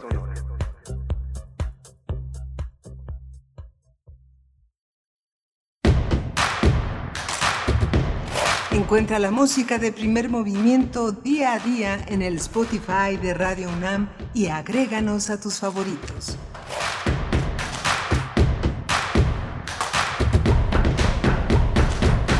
Hola, buenos días. Son las 8.04 de la mañana aquí en el centro del país, en la Ciudad de México, también allá en Morelia, Michoacán, donde le damos la bienvenida a la Radio Nicolaita con quienes nos trenzamos, nos enlazamos todos los días de 8 a 9 de la mañana aquí en estas frecuencias, esta gran radio universitaria en Morelia, Michoacán. Eh, Arturo González está en los controles técnicos de esta nave llamada Primer Movimiento que navega en el, en el, en el gran océano, en el gran mundo eh, a través de Internet, en el, en el escenario nacional a través de las frecuencias que, que, que se emiten en Adolfo Prieto 133. Está Frida Saldívar en la producción ejecutiva, siempre Violeta Berber anda por ahí en la asistencia de producción, moviéndose por todas partes y por supuesto. Berenice Camacho del otro lado del micrófono. Berenice, buenos días. Buenos días, Miguel Ángel Quemain, también Arturo González, no sé si lo mencionaste por ahí, pero bueno, él está en los controles, sí, eh, eh, sí lo mencionaste en esta mañana, en la que eh, para esta siguiente hora nos enlazamos con la radio Nicolaita en el 104.3 en Morelia, estamos llegando gracias a la Universidad Michoacana de San Nicolás de Hidalgo. Y pues bueno, en esta mañana que venimos de hablar de teatro, de teatro que además no importa desde dónde nos escuchen, porque ahora en, eh, en estas opciones híbridas, tanto presenciales como en línea, distintos teatros del país eh, pues están dando esta opción. Es el caso del Teatro El Milagro, donde se presenta eh, Los Habladores ya desde el día de ayer jueves, viernes, sábados y domingos. Hasta el primero de agosto eh, podremos disfrutar de esta serie de 23 monólogos que van en bloque, no se presentan todos el mismo, en, el mismo día, sino que hay que eh, pues ir cazándolos un poquito o, comprar este abono general para tener entrada a todos. Así es que si nos escuchan desde otros lugares de la República o del mundo, pueden acercarse a Boletópolis, comprar ahí su abono o, bueno, seleccionar el, día que quieran ustedes presenciar de manera virtual. Si lo quieren hacer también presencial, pues eh, es en la Ciudad de México. Si tienen esa posibilidad, pues también está abierto con un aforo reducido el Teatro en Milagro, así como muchos otros teatros. Qué, qué rico es hablar de teatro, hablar de esta propuesta tragicómica pero para esta hora pues nos vamos más a la tragedia que a la comedia porque vamos a hablar de situaciones pues muy puntuales, muy eh, específicas de nuestra realidad nacional y también internacional.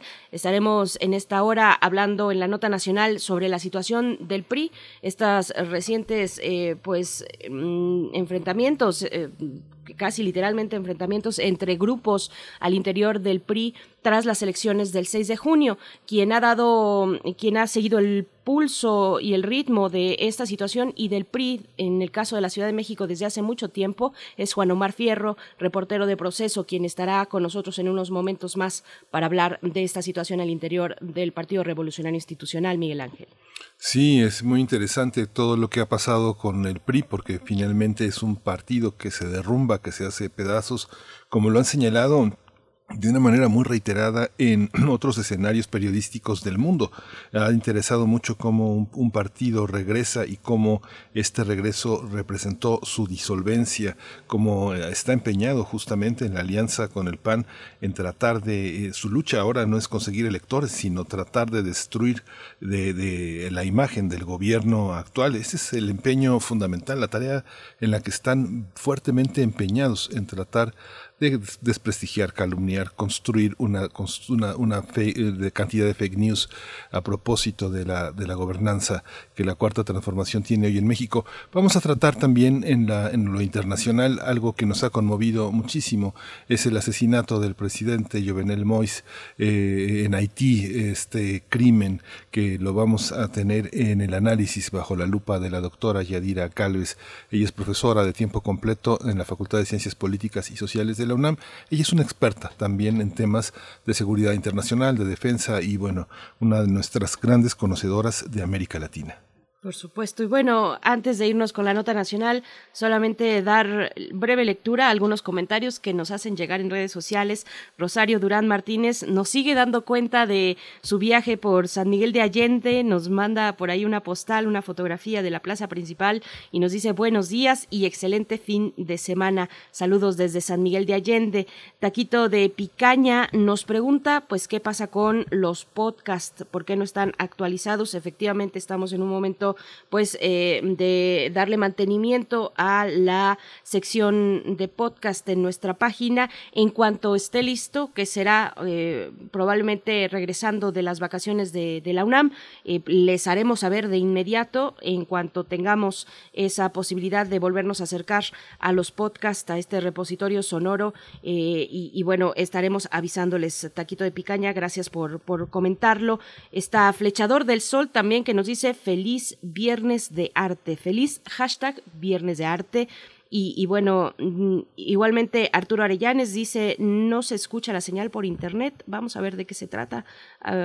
yo tengo entendido que no, que sí nos estamos escuchando. La recomendación es que limpien su caché. Eh, eh, esa es la recomendación pues para que se pueda dar un reinicio, digamos. También Refrancito dice, buen día, con frío, haciendo fila en el ISTE para sacar ficha.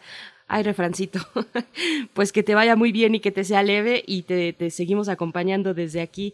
Dice, lo bueno es que uno es que uno hace charla con los demás al mismo tiempo escuchando a todo el equipo del primer movimiento. Pues bueno, saludos a los que estén a tu alrededor, refrancito. A todos ustedes, Carmen Valencia también nos da los buenos días. Dice que buenos estuvieron los monólogos que nos compartieron. Muchas gracias. Alfonso de Alba Arcos dice, yo soy un joven, no más que ya cuento con muchos años y también he aprendido a disfrutar mis primeras horas de la mañana. Pues bueno, eh, mañaneros del mundo unidos en este espacio eh, Miguel Ángel, pues ya nos vamos, eh, creo, ya nos vamos con nuestra nota nacional. Sí, vamos. Vamos para allá. Primer movimiento. Hacemos comunidad. Nota nacional con golpes, intimidaciones y agresiones fue como la semana pasada se evidenció el conflicto interno entre militantes del Partido Revolucionario Institucional. En medio de señalamientos y agresiones, el 29 de junio, integrantes del movimiento de militantes pristas realizó la toma de la sede nacional del Instituto Político para exigir la renuncia de su dirigente nacional, Alejandro Moreno. Pero tras horas de protesta se desencadenó la trifulca donde un joven resultó herido y fue trasladado al hospital. La dirigencia nacional del PRI condenó las agresiones y responsabilizó a Ulises Ruiz, exgobernador de Oaxaca, y a Nayeli Gutiérrez, consejera nacional del partido. Sí, en contraparte, Ulises Ruiz eh, negó los hechos, al igual que Nayeli, quien aseguró que fue Alejandro Moreno quien envió a los agresores. Un día después, integrantes del movimiento de militantes priistas regresaron a la sede para exigir la renuncia de su presidente y mantener tomada esa sede del PRI. Mientras tanto, la dirigencia del PRI informó que presentó una denuncia ante la Fiscalía General de la República contra quien resulte responsable por las agresiones de personas armadas que atacaron a simpatizantes. Los opositores de Moreno piden su renuncia tras los resultados electorales que obtuvo el PRI eh, el 6 de junio, al perder ocho gobernaturas y no ganar ninguna de las 15 que estaban en juego. esto se suma la supuesta intención de Moreno de apoyar a la oposición en caso de que presente una buena propuesta, luego de que el presidente López Obrador sugirió aliarse con el PRI para alcanzar la mayoría calificada en San Lázaro.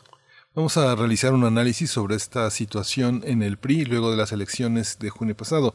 Hoy nos acompaña Juan Omar Fierro. Él es el reportero de Proceso y es una, un periodista que ha seguido la situación del PRI desde hace muchos años. No es eh, una, una cuestión nueva en su mirador. Juan Omar Fierro, eh, buenos días. Gracias por estar con nosotros.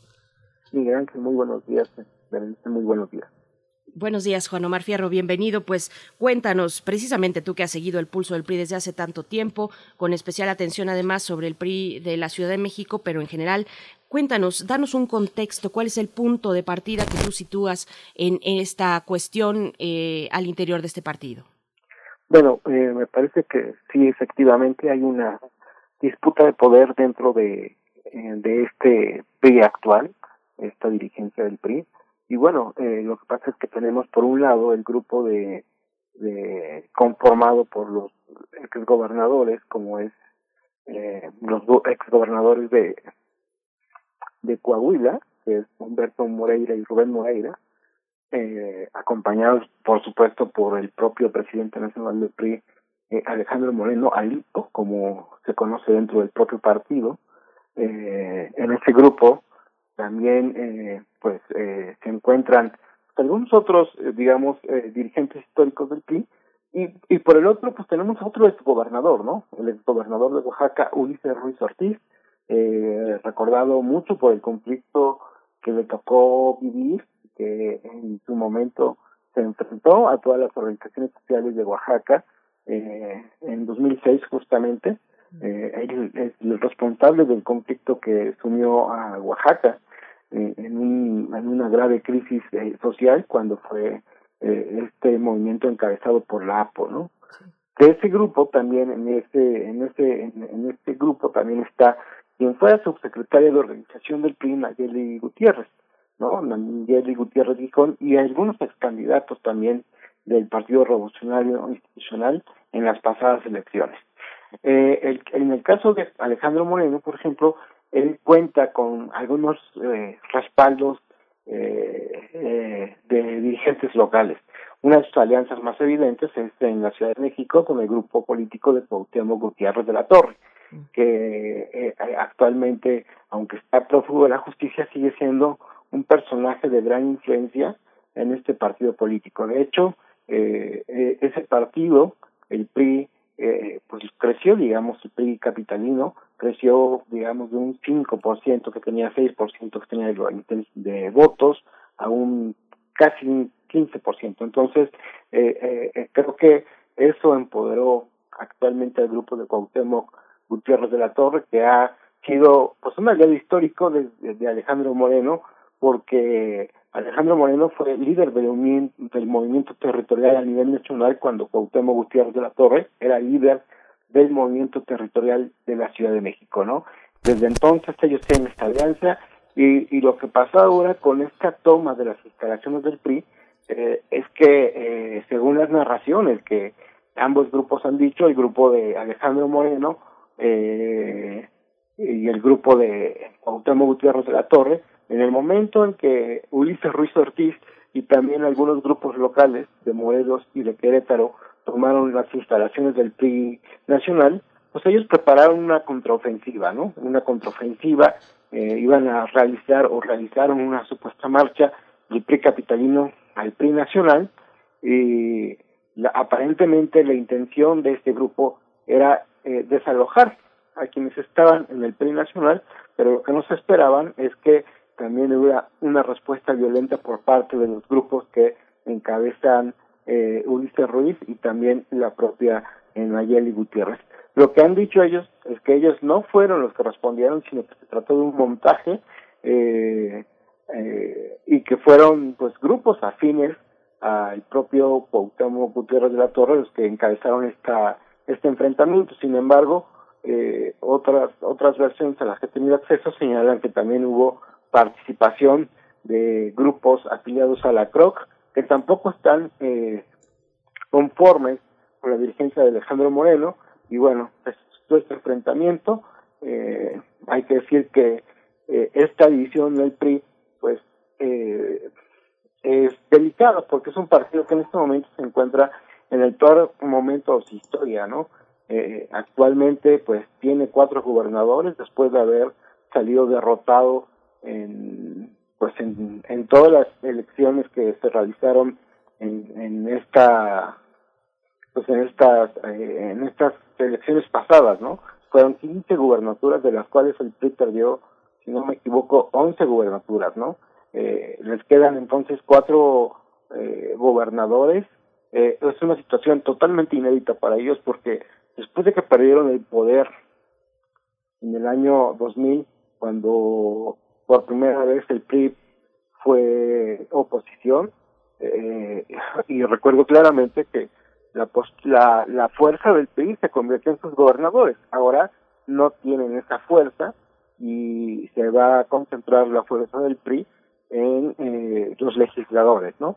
Y sus legisladores, pues tampoco son tantos, o sea, tienen eh, pasaron de 50 más o menos que estaban en el que tienen actualmente a unos 70, 75 que pueden llegar a tener y bueno, esa va a ser su única fuerza porque ya no tienen como antes el respaldo de los gobernadores.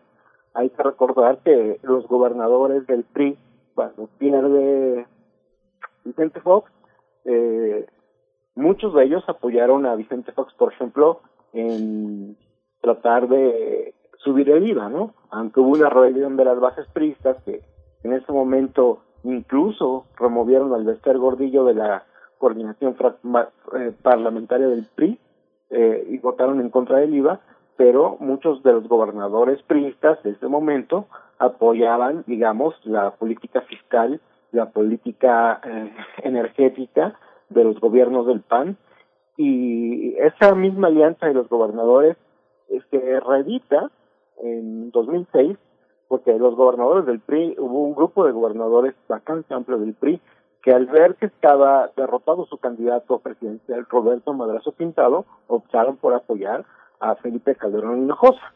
Y todavía esa esta alianza no solo les redituó para hacer ganar a Felipe Calderón sino también les eh, sirvió para que en el sexenio de Felipe Calderón conservaran esta fuerza como una fuerza de negociación y también eh, finalmente esa misma fuerza de negociación que lograron tener durante dos sexenios como gobernadores les sirvió finalmente para que en 2012 eh, pudieran regresar al poder con el candidato eh, que, en este, que había sido gobernador, por cierto, del Estado de México, eh, Enrique Peña Nieto, ¿no? Eh, actualmente, pues, de los pocos gobernadores que quedan, ya ni siquiera podemos hablar de que sean candidatos presidenciales, ¿no?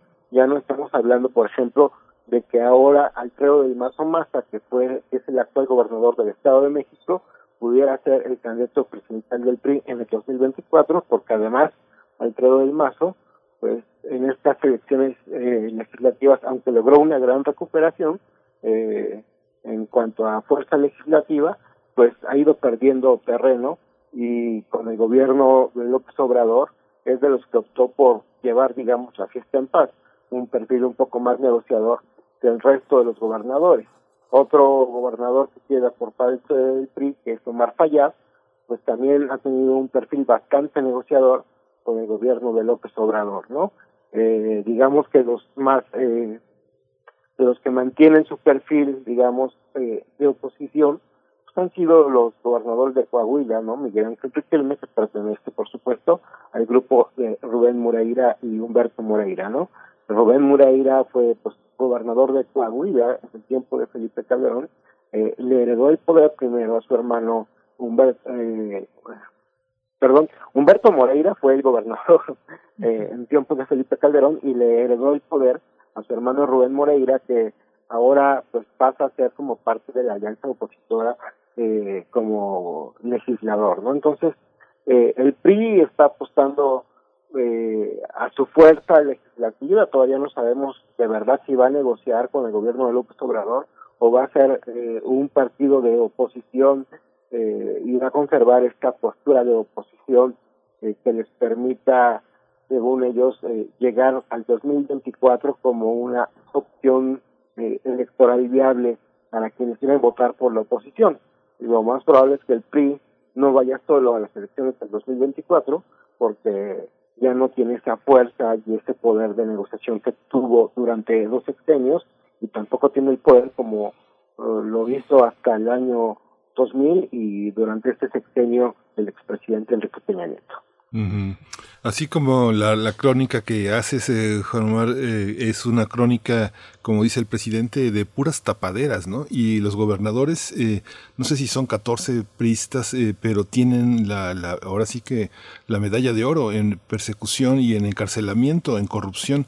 De, 16 gobernadores que han tenido el poder han estado bajo la mirada de la ya de la antes de la PGR, ahora de la fiscalía, cómo cómo recuperarse frente a esta red de influencias que en realidad es una red de tapaderas, una red de montajes, ¿Cómo, eh, cómo, cómo, lo observas tú como periodista eh, en ese contacto directo que se tiene que tener para acceder a la conversación con los actores fundamentales?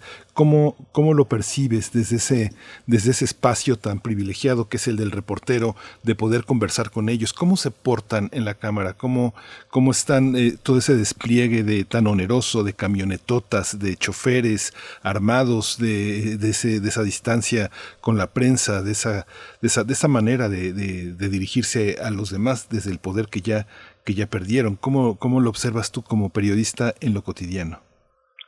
A mí me parece, por ejemplo, que el PRI sí en efecto era el despliegue del poder.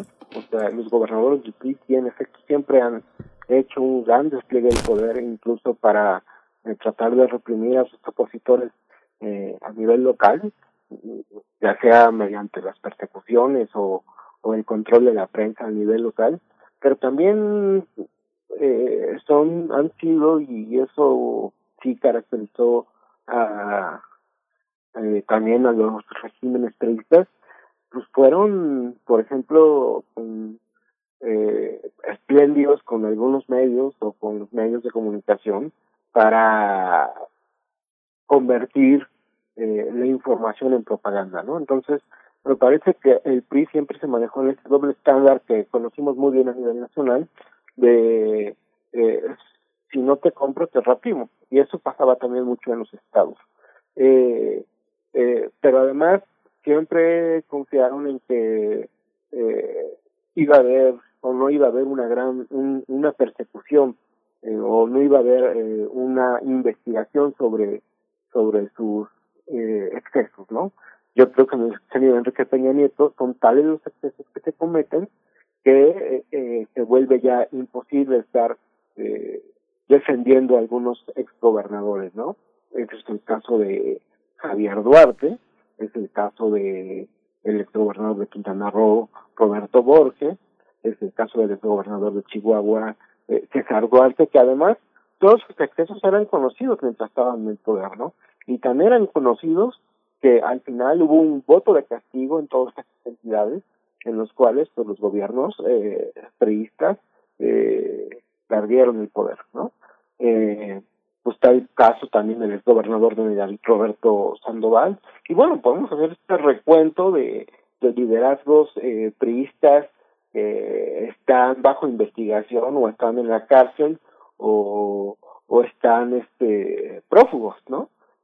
Y, y, y creo que una de las grandes debilidades del PRI actual es que no se salvan tampoco de esta, de esta lógica, ¿no?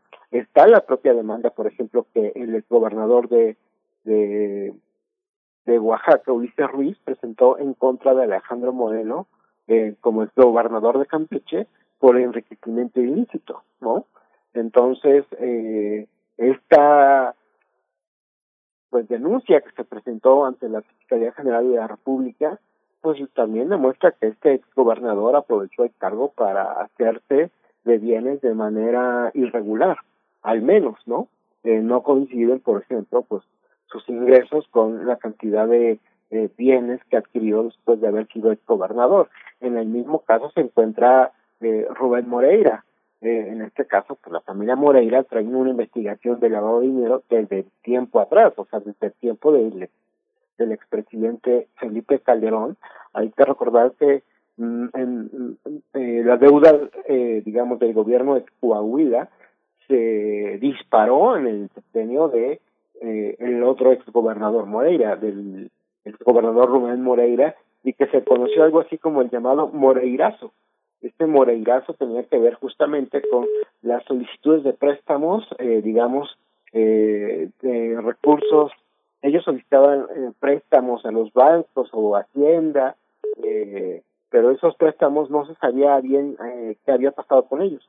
Y, y hay que recordar que otro ex gobernador de Coahuila, eh, pues acaba de ser condenado en Estados Unidos, eh, Jorge Torres, eh, por el delito de lavado de dinero, porque justamente eh, esta, esta eh, digamos que estos exgobernadores con ese interino, pues lo que pasó es que se enriquecieron de manera ilícita, ¿no? Eh, entonces, eh, una de las grandes debilidades de, del PRI actual es que aunque eh, Rubén Moreira y Alejandro Moreno se estén comportando como opositores, en realidad las investigaciones que existen sobre sus bienes pues pueden representar una eh, una oportunidad si se quiere hacer un uso político de la justicia pues para eh, debilitar a estos eh, a este bloque o que al final y, cambien sus posturas eh, a cambio de impunidad no o sea podrían tratar de negociar con el gobierno de López Obrador de que seguimos apoyando a final de cuentas aunque tengamos otro mandato en las urnas pero eh, eh, a cambio de que eh, estas investigaciones que la Fiscalía General de la República y la Unidad de Inteligencia Financiera sobre nosotros no pasen a mayores, ¿no? Entonces, eh, esta esta debilidad que ha tenido el PRI por los excesos de poder, pues es al final de cuentas eh, también lo que podría eh, eh, acabar con este PRI que se promete como parte de una alianza opositora, ¿no? Y bueno, en ese sentido, pues también creo que una parte que no he dicho, pero que además creo que sí hace falta señalar es que algunas de las victorias del PRI, o sea, más allá de que ganaron eh, candidatos del PRI en varios distritos del país, algunos de Veracruz, algunos de la Ciudad de México, lo que sí es cierto es que ganaron con la gente votando por, principalmente, por el PAN. O sea que también su triunfo tiene algunas, este, eh, sus triunfos o sus legisladores eh, tienen, pues digamos, hay un, un, un dato que, que, que no se ha revelado con toda su amplitud. Eh, la gente en realidad votó por el PAN. Eh, digamos que, por ejemplo, en la Ciudad de México, una candidata que se llama Maribel señor ella gana con voto del PAN principalmente, luego voto del PRI y luego voto del PRD. Pero si hubiera sido solo candidata priista, hubiera, eh, hubiera salido derrotada, ¿no?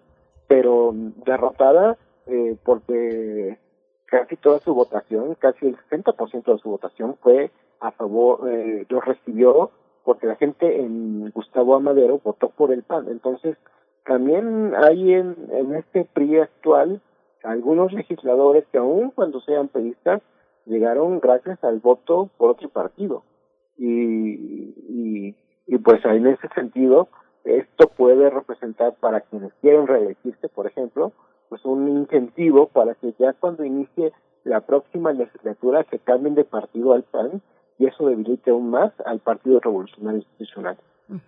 Juan Omar Fierro, en este, en este contexto que nos das de los resultados electorales de la alianza PRI-PAN-PRD, pues también está el Estado de México. Ya nos mencionabas con mayor profundidad Coahuila, mencionabas Campeche, Colima, pero Estado de México, que es otro de los bastiones o uno de los bastiones eh, de, de, este partido político del PRI, recuperó algunos municipios, recupera Toluca, pero en esta cuestión que dice sobre el PAN, por ejemplo, en la alianza con el PAN, fue el PAN quien ganó Naucalpan, Atizapán, Cuautitlán Izcalli y también eh, conservó Whisky Lucan. ¿Cómo, ¿Cómo se ve esta situación actual, estos conflictos internos desde el mirador del PRI del Estado de México? ¿Qué nos puedes compartir sobre esto, Juan Omar? Pues a mí me parece justamente que, por ejemplo, eh, algo de lo que no le sirve, por ejemplo, a, perdón, a Alfredo del Mazo como gobernador del Estado de México es justamente que esta victoria haya sido, pues sobre todo por el PAN, ¿no? O sea, los triunfos de la alianza opositora en toda la zona conurbada fueron porque la gente se le dio mayoritariamente su voto al Partido Acción Nacional, ¿no? Eh, casi todos son candidatos panistas, y cuando no eran candidatos panistas, la gente eh, votó por el PAN y después por el PRI, haciendo ganar a los, a los candidatos del PRI. Esto, por ejemplo, eh, eh, lo que provoca es que Alfredo del Mazo, eh, pues, más allá de que en el Congreso local va a tener mayor margen de maniobra, porque va a tener votos del PAN y votos del PRI y votos del PRD, eh, y no solo ya los votos del PRI que tenía actualmente, pues esos votos también van a ser un pues una cuña, ¿no? Por parte de eh, los panistas que claramente también están pensando ya en las elecciones de gobernador de esa entidad y están pensando, y con mucha razón, ellos van a ser los principales competidores del partido Movimiento de Regeneración Nacional, ¿no? Si en, si en las elecciones en las que ganó Alfredo del Mazo, la del 2017, eh, la competencia se centró entre el PRI y Morena en las elecciones eh, del 2023 del Estado de México, las elecciones para gobernador se van a centrar, a mí me parece, entre PAN y Morena, ¿no? El PRI se va a ir en tercer lugar, eso, por ejemplo, no le permite mucho margen de maniobra al PRI del Mazo Maza para ser, por ejemplo, candidato presidencial, eh, esto lo limita muchísimo, y me parece también que Alfredo del Mazo se enfrenta también a, estas disyuntivas que tienen otros eh, de, de, negociar con el gobierno de López Obrador, eh, no solo por que no tiene ya la fuerza política que en su momento tuvo Enrique Peña Nieto como gobernador del Estado de México y que le permitió ser candidato presidencial, sino también eh, pues porque es, ha sido señalado también por eh, un enriquecimiento inexplicable, ¿no? Eh, hay que recordar que el país ha estado sacando una serie de publicaciones que involucran al gobernador del Estado de México y supuestos depósitos en Andorra, ¿no? Que no estarían justificados. Entonces, el gobernador del Estado de México no tiene mucho margen de maniobra y en el actual conflicto, en la actual coyuntura, si nos fijamos, no hubo una posición por parte del gobernador a favor de ninguno de los grupos.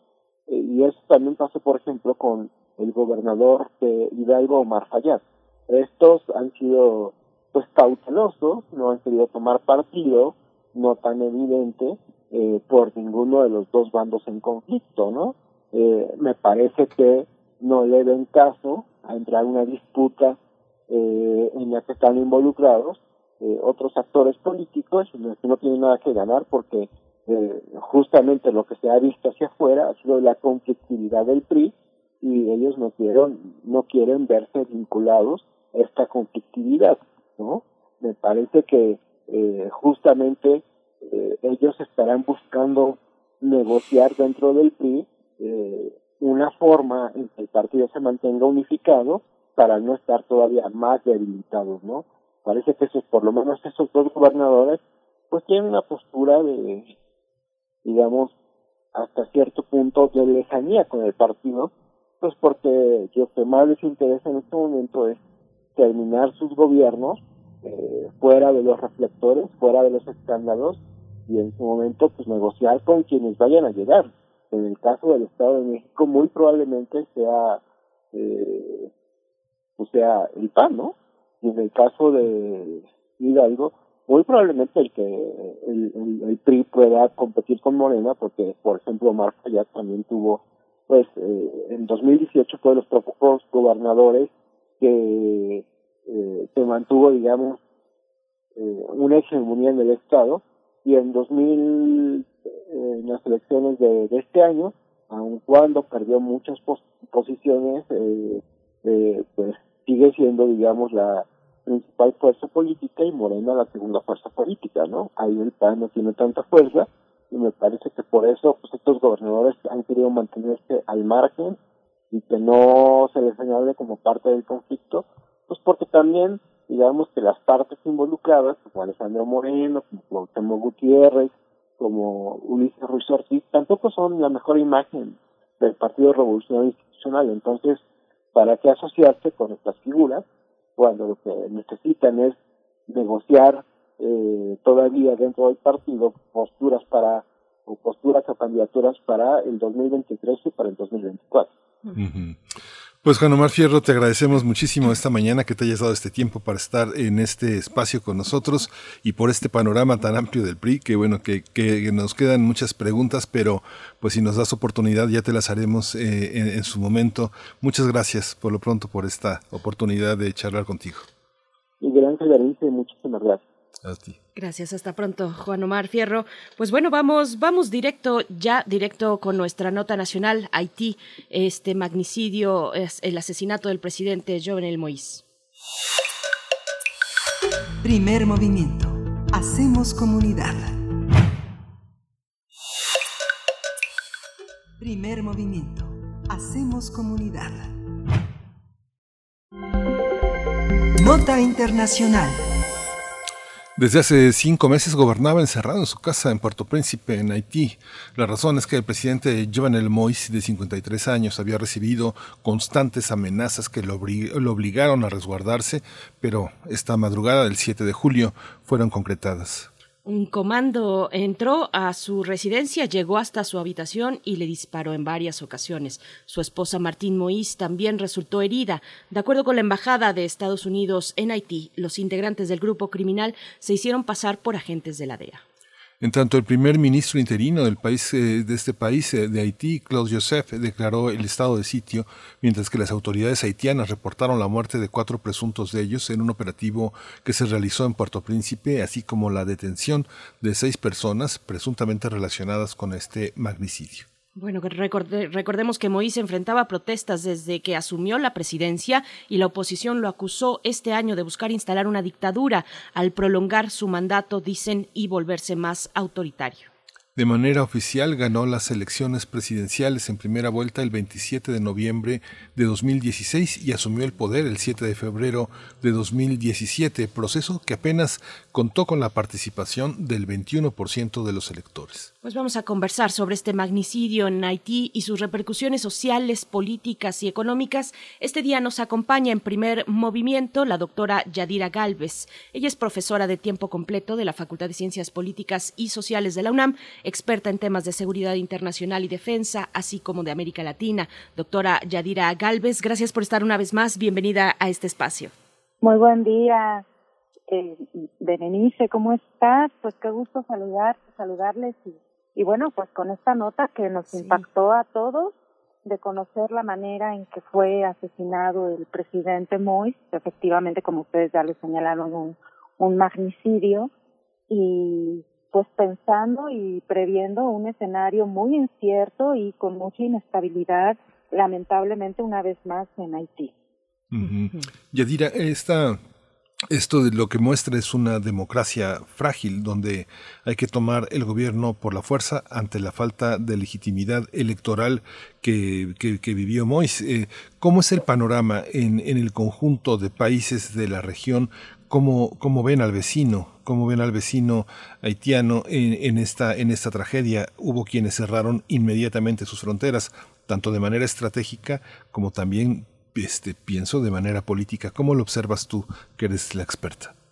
Miguel Ángel, muy buen día. Pues mira, sin duda, como bien lo señalas, hay mucha preocupación en toda América Latina alrededor de lo que está sucediendo en Haití, no solo en América Latina, no ya externado también su preocupación Estados Unidos y los miembros en pleno del Consejo de Seguridad de la ONU que se han solidarizado con el pueblo haitiano, pero es una situación en la que el país había caído en una espiral de inestabilidad, violencia política, violencia social, mucha, eh, muchísimas protestas en las calles alrededor de lo que ustedes ya señalaron, si había terminado o no el mandato ya de Jovenel Mois a inicios de año, lo cual había provocado que las protestas que ya se venían dando desde hace ya varios años sobre el tema de la corrupción, las limitaciones económicas, esa fragilidad y esa fragmentación política, bueno, pues se, acrecentan en estos momentos porque hay que compartir con nuestro auditorio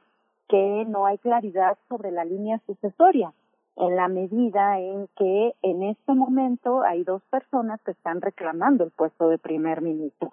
Clap Joseph, que en efecto es el que se puso al frente, declaró el estado de sitio, está tomando decisiones, pero Josep había sido removido y formalmente el presidente había nombrado a Ariel Henry hace una semana, pero Henry no había asumido el poder.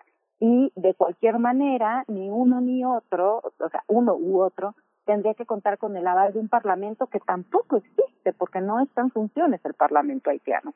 Y el jefe, el, el principal ministro, digámoslo así, de la Suprema Corte, el líder de la Suprema Corte murió lamentablemente por COVID hace unos meses. Entonces estamos en una situación de mucha incertidumbre en, en cuanto al futuro institucional del país, pero como bien lo señalas también, mucha eh, incertidumbre por los países latinoamericanos. En el caso de Dominicana, de República Dominicana, inmediatamente cerraron la frontera previendo también un tema de escalada, ¿no? de salida de haitianos hacia Dominicana y la otra es los asuntos de seguridad que van de la mano con esta incursión de este grupo de, ahora se sabe ya, mercenarios, que también hay que ser muy, muy prudentes con el tema de la información alrededor de esto. Berenice Miguel Ángel. Doctora Yadira Galvez, en, dicen por ahí que arreo revuelto, ganancia de pescadores, y, y bueno, con esa idea, eh, en, manos de qué grupo podría quedar el gobierno de aquí a que se realicen las elecciones. Está esta cuestión, eh, digamos, en el aire,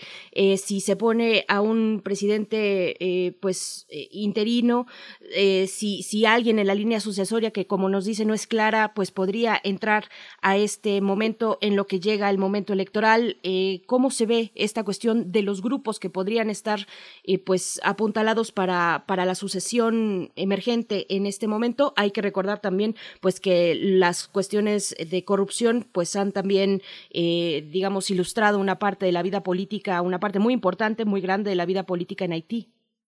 Así es, Berenice. Mira, se esperaba que el 26 de septiembre hubiera el referéndum constitucional y las elecciones y de hecho la comunidad internacional se estaba preparando para darle seguimiento y apoyo a las elecciones tanto eh, primero iba a ser el tema del referéndum constitucional tan también eh, señalado por los eh, contrarios, los opositores al presidente Moïse diciendo que no tenía eh, ninguna capacidad de llevar adelante este tipo de acciones, pero eh, por un lado estaba este tema en el ciclo ¿no? de las elecciones, perdón, el referéndum y después las elecciones tanto presidenciales como legislativas, y en este momento el escenario, insisto, es muy incierto porque por un lado Claudio está reclamando, ha puesto al frente de la toma de decisiones y señala que él todavía en funciones podría mantener esta dinámica del gobierno activo y si eh, hasta donde sabemos en este momento él está no al frente de la toma de decisiones además de los ministros que ya estaban designados. Y del otro lado bueno está Ariel Henry, que está señalando que en realidad Joseph forma parte de su gabinete. Entonces, una primer, un primer escenario de confrontación va a ser este, entre la propia gente de Mois, que está reclamando uno u otro esta capacidad de hacerse ¿no? con, el, con el poder y de finalmente llamar a elecciones, porque el puerto para Haití va a ser ese, la celebración de elecciones. Ahora, el gran problema acá es que estamos en una brecha de tiempo todavía importante si consideramos que estaban planeadas para septiembre y en estos meses tendrá que haber tendría que haber mucha voluntad política de las élites y los principales liderazgos de los partidos para entonces poderle dar una salida viable. Porque hace un momento Miguel Ángel decía que Haití es una democracia frágil. Lamentablemente Haití no ha podido consolidar una estructura democrática en los años que lleva viviendo democracia y constantemente cae en estos ciclos de violencia política y de profundizar esa fragilidad institucional a pesar de los esfuerzos que ha hecho tanto el país como también la comunidad internacional por apoyarle. Sí, hay una, hay una presencia de Haití en el mundo justamente por también las tragedias que han vivido muchos haitianos fuera de Haití y mucha, muchos compromisos internacionales con países, incluso incluido, incluido México. El presidente López Obrador expresó su, su, pésame y esa expresión eh, tiene también un significado profundo en el sentido político. Hay una vigilancia y unas condiciones que la comunidad internacional le ponga a las próximas elecciones de, de, Haití como observadores, como partícipes de estos gestos de solidaridad y de apoyo que han tenido eh, hacia ese país? Sí, por supuesto, la OEA tiene una una maquinaria importante, si lo queremos decir así en términos muy llanos, tiene una estructura importante para apoyar a los países americanos en el tema del seguimiento y la observación electoral. Y de hecho, bueno, es parte del trabajo que ha hecho la OEA desde los noventas hacia acá de una manera que ha sido reconocida. Entonces, la observación electoral es relevante en procesos donde se quiere también garantizar pues estas medidas de transparencia, de buenas prácticas electorales y ayuda, ¿no? A certificar o establecer estas calidades de los procesos electorales. En el caso de Haití, es altamente probable que por un lado la OEA ofrezca apoyo al país para hacer incluso un llamado a las partes y establecer, podría ser una mesa de diálogo, una mesa de coordinación entre los distintos actores políticos con la finalidad precisamente de darle un cauce, ¿no? A través de los buenos oficios y de una serie de mecanismos con los cuales cuenta la OEA, pero pues no hay que olvidar también que la OEA no ha estado exenta de controversias en estos últimos años a partir de la posición que ha tomado sobre eh, distintos temas, ¿no? Particularmente el tema de eh, Venezuela, ¿no? Y, habría que ver qué consensos hay al interior de la OEA para hacer esto, pero a mí me parece que la comunidad internacional está altamente interesada en que las cosas en Haití se solucionen de la mejor manera en el sentido de la estabilidad que este país necesita y pensemos eh, por un lado en la OEA, por otro lado en el foro de en un foro del Caribe como es el CARICOM, ¿no? La Comunidad del Caribe, por supuesto que Estados Unidos ya señaló que va a prestar todo el apoyo al gobierno haitiano cuando se lo requiera y hay información alrededor de la posibilidad de que Estados Unidos los apoye en la investigación del comando que asesinó al presidente. Y del otro lado, pues tenemos al Consejo de Seguridad de Naciones Unidas, que solamente ha expresado hasta ahora sus condolencias, pero que tiene la posibilidad también de prestar apoyo al país. Entonces, no olvidemos que hay una serie de actores internacionales y que Creo que la preocupación común es la estabilidad de Haití por la estabilidad en general de la cuenca del Caribe y el frenar un deterioro todavía mayor de las condiciones del país, tanto en términos de las implicaciones en seguridad, de pensar en una ola migratoria o de más inestabilidad, particularmente para República Dominicana, pero también desde la perspectiva humanitaria, porque es fundamental voltear a ver Haití en las condiciones en las que se encuentra. Por supuesto, es fundamental y ahí hasta diríamos tal vez una responsabilidad eh, internacional al respecto. Me regreso un poco a la pregunta que todos nos hacemos, doctora Yadira Galvez, eh, ¿quién ordenó el asesinato del presidente haitiano? Se reporta, ya lo sabemos desde el día de ayer, se reportan personas detenidas que son eh, miembros o serían miembros retirados del Ejército Nacional Colombiano. El mismo ministro de Defensa en Colombia, Diego Molano, confirmó que se trata de esto, de miembros retirados del Ejército Nacional eh, de su país.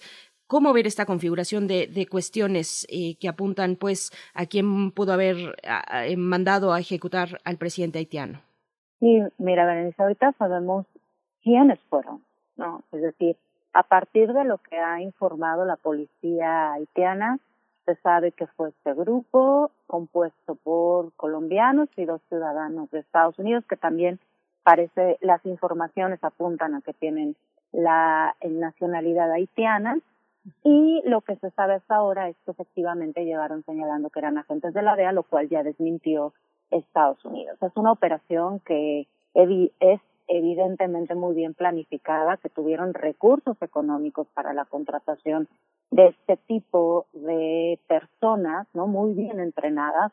Y también yo revisé algunas notas internacionales que estaban señalando desde el mismo Haití que la idea no era asesinar al presidente, sino secuestrarlo. Realmente hay mucha incertidumbre, hay mucha confusión todavía sobre la información relacionada eh, con el móvil específico en el sentido de si había algo más atrás que o a eh, secuestrarlo, que en este caso tendría también una motivación incluso de carácter o económica o extorsiva para la toma de decisiones en Haití, o bien si el móvil era su asesinato.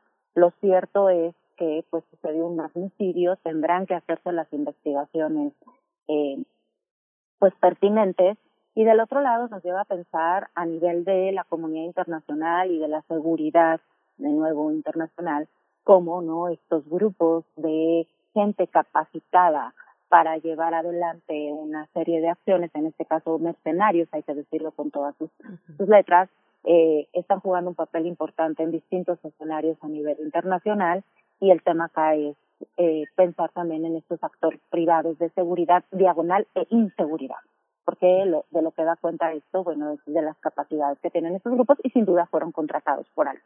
Entonces hay que ver quién está atrás de esto, a quién le convenía. Esa es la pregunta, por supuesto, Miguel Ángel. Muchas gracias, muchas gracias, eh, doctora Yadira.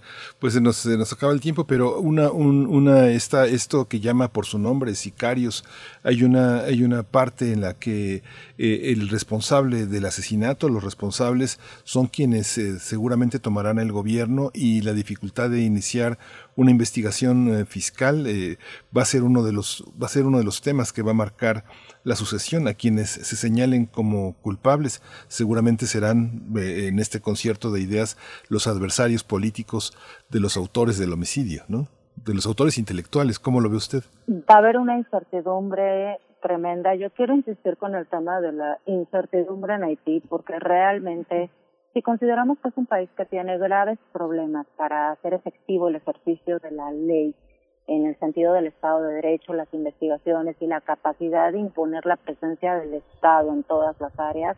Ahora imaginémonos cuánto va a costar primero llevar adelante una investigación de esta naturaleza que ya han ofrecido varios socios internacionales su apoyo, pero además eh, la visión de las personas haitianas sobre esa investigación, es decir, la confianza sobre la investigación y la sombra atrás del asesinato del presidente, que si bien era un presidente señalado por todas las cuestiones que ya hablamos, ¿no? La corrupción, la permanencia en el poder, el propio proceso electoral que lo llevó adelante, finalmente también da cuenta de la vulnerabilidad de un jefe de Estado en su residencia que fue víctima de un magnicidio por parte de estos actores. Entonces, sí vale mucho la pena pensar en esta visión estratégica de qué es lo que lleva a asesinar a un jefe de Estado. Pues una, una última cuestión precisamente sobre la responsabilidad de, eh, de, de, la comunidad internacional sobre, sobre este país, el más pobre de América Latina. Este evento trágico pues ha puesto a Haití en el reflector mundial y han salido muchos elementos que ya sabíamos pues que estaban ahí, pero que ahora tienen eh, datos que lo sustentan. Eh, arriba del 60% de la población haitiana vive con menos de dos dólares al día, arriba del 60%. Eh, solo un 25% de los jefes de Estado en Haití han podido terminar su mandato. Pero cierto es que, bueno, esta inestabilidad política, eh, si bien es profunda, nunca había no había llegado recientemente a un, a un hecho como este. El último presidente asesinado en Haití fue en el año de 1915. Sí ha tenido una serie de golpes de Estado, pero, pero no, de golpe de Estado, pero no a estos niveles. ¿Cuál es la, bueno, y otra cuestión a destacar también es la cuestión de que no se ha aplicado en esta crisis sanitaria ninguna dosis de vacuna contra COVID-19 y, Haití fue de los primeros países, si no es que el primero en la región latinoamericana me corrige por ahí, doctora, pero el primero en contraer deuda para hacer frente a la pandemia. ¿Dónde deja al resto del mundo, a la región, eh, con su responsabilidad frente a un país como este? Sí, ha sido muy complicado porque, como tú bien lo señalas, desde la transición a la democracia y lo que sucedió en los noventas, ¿no? Con el presidente Aristide y los sucesores, ¿no? Ha, habido eh, una poca capacidad por parte de las élites haitianas y de las representantes de las distintas fuerzas políticas de darle ¿no? una estabilidad al país. Eso es clarísimo. Y en medio de acusaciones de corrupción y de incapacidad para llevar adelante programas de desarrollo que son sostenibles a largo plazo. Y además de esto, yo estaba pensando en este momento en que, por ejemplo, la, la misión de Naciones Unidas, la MINUSTA, que fue una misión de estabilización, no lo, o sea, logró su cometido en el sentido de estabilizar al país, pero hay que profundizar la cooperación y solamente se puede llevar adelante con concurso de los liderazgos locales y con una visión de mediano y largo plazo de alivio a la pobreza creando capacidades. Entonces, sí es un verdadero reto para la comunidad internacional pensar hoy cómo le van a hacer frente al, a la crisis haitiana y particularmente repensar las formas en que la comunidad internacional está prestando este apoyo a Haití, porque ha habido también muchas, eh, pues, mucha, muchos cuestionamientos, ¿no? Sobre las capacidades que se tienen para poder ayudar al país y sin embargo hay que hacerlo porque es una responsabilidad común, uno y dos, porque es un tema esencialmente también de humanidad y de crisis humanitaria la que puede estar viviendo el país. Así es. Pues muchísimas gracias, doctora Yadira Galvez. Es, es, es un panorama que bueno que, que alienta, alienta y estimula al estudio de Haití y a entender que el futuro de las naciones es, también el nuestro. Así que le agradecemos mucho este panorama tan amplio. doctora Yadira Galvez, profesora de tiempo completo en nuestra Facultad de Ciencias Políticas y Sociales de, de la UNAM. Que tenga muy buena mañana. Muchas gracias. Un gusto, Berenice Miguel Ángel. Una linda mañana y pensar también que México tiene una responsabilidad ahí. Muy buen día.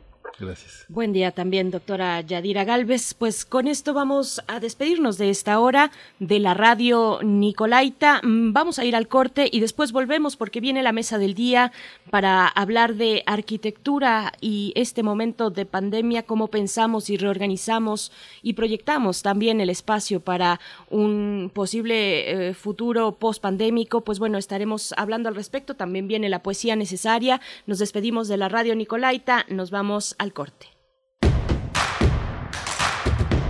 Síguenos en redes sociales. Encuéntranos en Facebook como Primer Movimiento y en Twitter como arroba PMovimiento. Hagamos comunidad.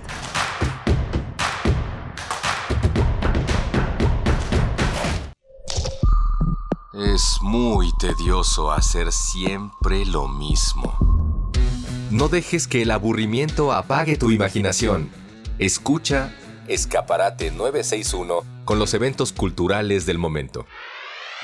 Viernes a las 15:15 horas por Radio UNAM. Entretenimiento y cultura. Radio UNAM. Experiencia sonora.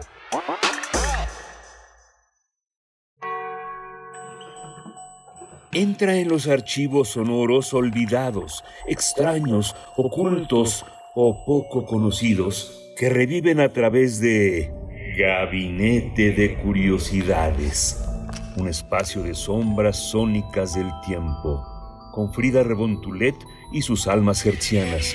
Todos los domingos a las 14.30 horas, Radio UNAM, Experiencia Sonora.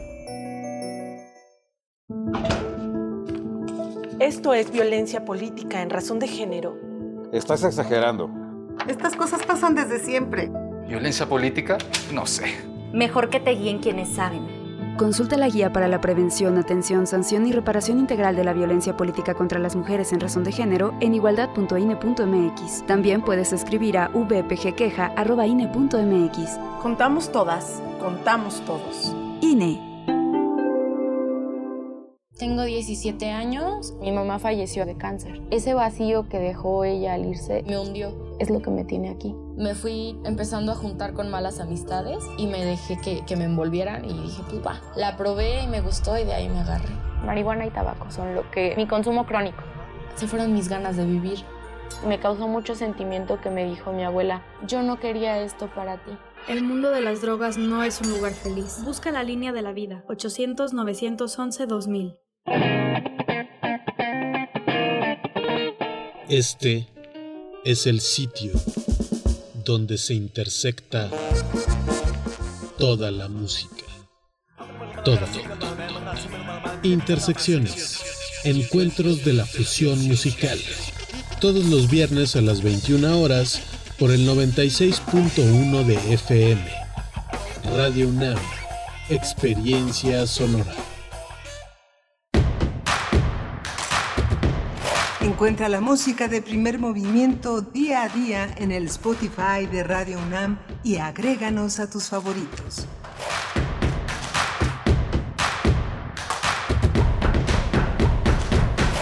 Regresamos con ustedes en esta mañana de viernes, ya es viernes 9 de julio de 2021. Estamos en, pues ya en la plenitud de la vacación universitaria que consta de estas tres semanas, empezando por la de hoy. Ya podemos decir que hemos relajado un poco el cuerpo y que, y que nos encontramos en este descanso merecido que, que seguramente nos tomará un cierto tiempo para replantear lo que viene en el semestre, eh, pues en este segundo semestre del año, eh, pero bueno, siempre se agradece tener el descanso para poder eh, tener un punto, un punto de perspectiva, un punto, digamos, para, para reflejarnos y ver cuál ha sido el avance de este primer semestre, proyectarnos hacia el que viene. Así es que bueno, les estamos acompañando aquí. Si ustedes están en su vacación, pues gracias por sintonizar. Si no, igual Igualmente les acompañamos para hacer comunidad desde Primer Movimiento en Radio UNAM. Saludo a mis compañeros en cabina, Frida Saldívar en la producción ejecutiva, Arturo González en los controles técnicos y Miguel Ángel Quemain en la conducción de este espacio. ¿Cómo estás? Hola, buenos días, buenos días a todos nuestros amigos, a todos los eh, eh, radioescuchas de Primer Movimiento que se suman desde las 7 de la mañana y a los que se integran ahorita ya en esta hora con, el, eh, con la ciudad clareando ya clareada, son las 9.03 de la mañana.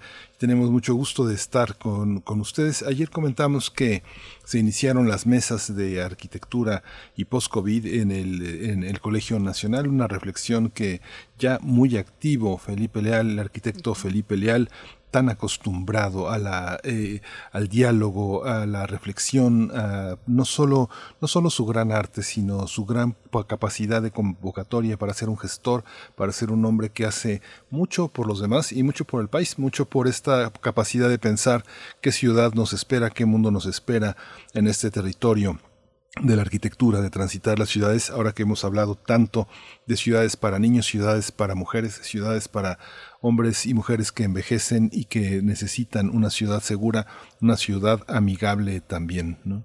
Así es, bueno, tendremos una conversación seguramente muy interesante eh, con nuestros invitados en esta mañana para la mesa del día. Están las redes sociales para que ustedes participen también. ¿Cómo pensamos el espacio eh, post-COVID, pero todavía no estamos en ese momento post-COVID, estamos en medio de la pandemia y, bueno, es importante escucharnos, escuchar esas reflexiones conjuntas. Díganos qué opinan, arroba P Movimiento en Twitter, primer Movimiento UNAM en Facebook y si no tuvieron la oportunidad de ver esta que es la primera mesa de un ciclo de conferencias, bueno, de mesas, de, charlas, de reflexiones eh, desde el Colegio Nacional en torno al espacio y la pandemia, pues eh, vayan, está en su canal de YouTube, en el canal de YouTube del Colegio Nacional, y de verdad que, van a disfrutar mucho. Hay muchas reflexiones, tocaron de verdad eh, lugares muy profundos, pareciera ajenos a la arquitectura, que tienen que ver eh, con la economía, con el bienestar, con eh, la desigualdad, muy interesante con las cuestiones de género. Todas ellas estarán desfilando, esperemos así sea, en la siguiente conversación que tendremos. Pero antes, antes, querido Miguel Ángel, nos vamos con la poesía. Vamos. Primer movimiento. Hacemos comunidad. Es hora de Poesía Necesaria. Ayer eh, Aurora Sánchez Rebolledo recordó de una manera conmovedora con una hermosa foto de un hombre que escribe a máquina eh, eh, que ya no está entre nosotros hace 10 años. Se trata de Adolfo Sánchez Vázquez, uno de nuestros grandes maestros, uno de los grandes pensadores eh, mexicanos, españoles, un eh, transterrado, un hombre, que ofreció muchísimo a nuestra universidad y al país, y por supuesto a España, pensar este puente que tendió no solo con su ensayística, su enorme compromiso social, su filosofía, sino también con su poesía.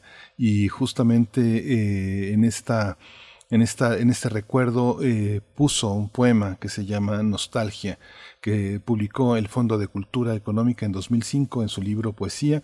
En la tercera parte este poema está, está inscrito, es, un, es poesía en el exilio, 1940-1954.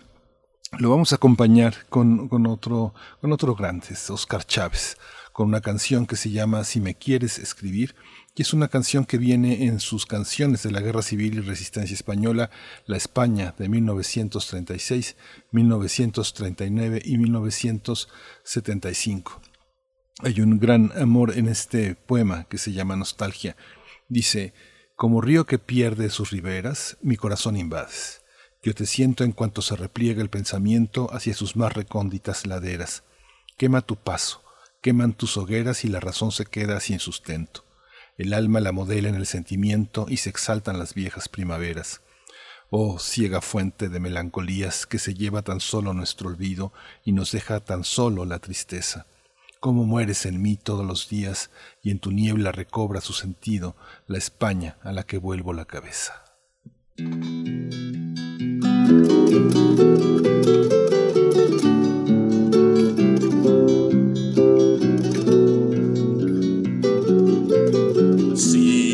Quieres escribir, ya sabes mi paradero. Si me quieres escribir, ya sabes mi paradero en el frente de Gandesa, primera línea de fuego. En el frente de Gandesa, primera línea de fuego. Si me quieres escribir, ya sabes mi paradero. Escribir, ya sabes mi paradero. Tercera brigada mixta, primera línea de fuego. Tercera brigada mixta, primera línea de fuego. Aunque me tiren el puente y también la pasarela. Aunque me tiren el puente y también la pasarela, me verás pasar el Ebro en un barquito de vela. Me verás pasar el Ebro en un barquito de vela. Diez mil veces que los tire, diez mil veces los haremos. Diez mil veces que los tiren, diez mil veces los haremos. Tenemos cabeza dura, los del cuerpo de ingenieros. Tenemos cabeza dura, los del cuerpo de ingenieros. En el Ebro se han hundido las banderas italianas. En el Ebro se han hundido las banderas italianas y en los puentes solo quedan las que son republicanas. Y en los puentes solo quedan las que son republicanas.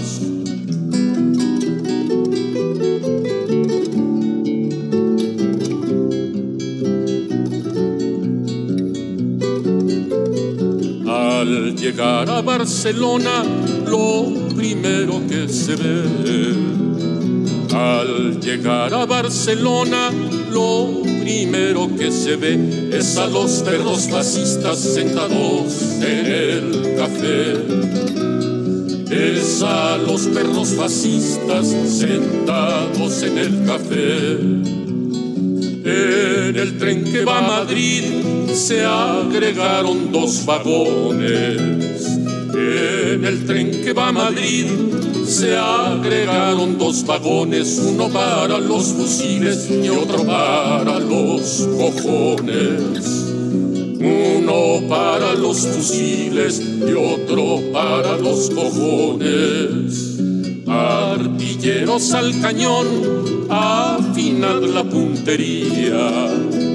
Artilleros al cañón, afinad la puntería, que el hijo de puta Franco no se ha muerto todavía.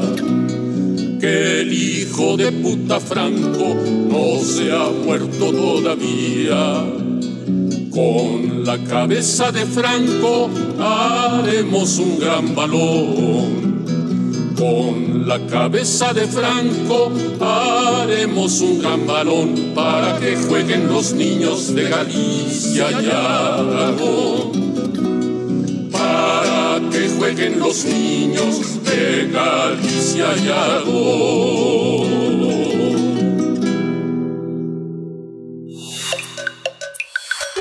Movimiento. Hacemos comunidad. La mesa del día. La llegada de la pandemia y la forma de transmisión del SARS-CoV-2 que provoca la enfermedad de la COVID-19 han replanteado la arquitectura y los espacios en las ciudades. El Colegio Nacional se suma a esta reflexión con el ciclo La arquitectura y la ciudad post-COVID-19 bajo la coordinación de Felipe Leal. Se trata de siete sesiones que abordarán a la ciudad como protagonista y analizarán las transformaciones de los espacios domésticos como consecuencia de la pandemia. Justamente en dichas sesiones eh, las eh, participarán especialistas de distintas disciplinas, arquitectos, urbanistas, paisajistas, antropólogos urbanos y ambientalistas, quienes mostrarán diversos enfoques con el propósito de llegar a conclusiones de carácter holístico. Este programa comenzó el pasado miércoles con la participación de las y los arquitectos Tatiana Bilbao, Gabriela Carrillo, Francisco Prado y Javier Sánchez. Y justamente estas sesiones que van a continuar, que se realizarán a partir de en el 8 de septiembre, el tema es la ciudad post-COVID, el 6 de octubre arquitectura y naturaleza y el 13 de octubre arquitectura y luz. El 27 van a estar con arquitectura y diseño, el 13 de noviembre con la ciudad esponja y el 10 la ciudad creativa. Vamos a conversar sobre la arquitectura y la ciudad post-COVID y durante también el COVID que todavía no hemos logrado atravesar, pues bueno, a propósito de estas actividades del Colegio Nacional y nos acompañan en esta mañana para la mesa del día el arquitecto Felipe Leal, arquitecto, profesor de la Facultad de Arquitectura de la UNAM, es miembro emérito de la Academia Nacional de Arquitectura, presidente del Seminario de Cultura Mexicana y miembro del Colegio Nacional. Arquitecto Felipe Leal, qué gusto poder compartir, que, que de verdad qué buen sabor de boca nos dejó este primer saque con la primera mesa que conforma este ciclo de mesas, de charlas. Felipe Leal, bienvenido a Primer Movimiento. Muchas gracias, muy buen día. Qué gusto saludarlos a todos ustedes y a la audiencia. Muchas gracias, arquitecto.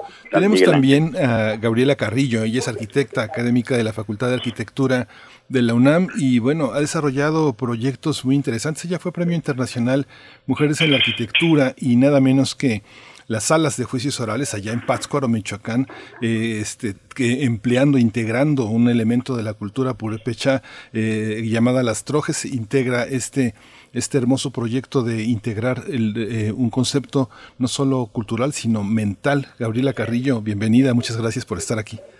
Hola, muchas gracias.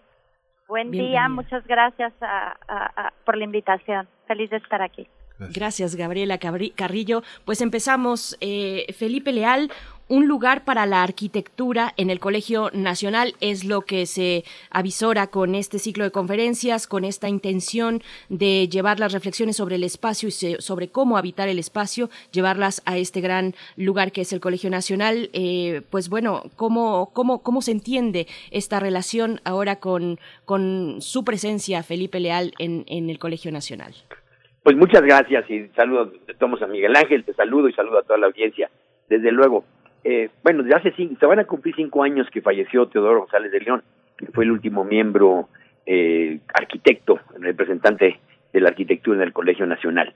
Y durante este periodo, más de cuatro años, pues la arquitectura no estuvo presente, lamentablemente, en el Colegio Nacional. Por fortuna ahora me toca y sé la responsabilidad que es representar a mi gremio y, tocar los temas precisamente de la arquitectura, de las ciudades, pero sobre todo temas de actualidad, los temas que hoy nos aquejan, los temas que aborda gran parte de la sociedad en relación al espacio. Yo creo que mientras más se conozca de arquitectura y se tengan elementos sobre cómo vivimos en las ciudades, tendremos mejores espacios eh, habitables, tendremos mejores condiciones de vida porque la arquitectura sin duda sí ayuda al bienestar, sí, sí contribuye al bienestar humano, a la salud, a una serie de factores. Y eso es lo que se trata con este ciclo, en el cual la hemos organizado, lo hemos organizado de forma multidisciplinaria, como ya lo ha comentado este Miguel Ángel, en el sentido de que tengamos una transversalidad en el pensamiento de quienes participan, porque la ciudad no la hacemos los arquitectos, la ciudad la hace la sociedad en su conjunto, son múltiples actores los que intervienen eh, para bien y también en ocasiones pues para mal, ¿no? porque hay también deterioros muy marcados.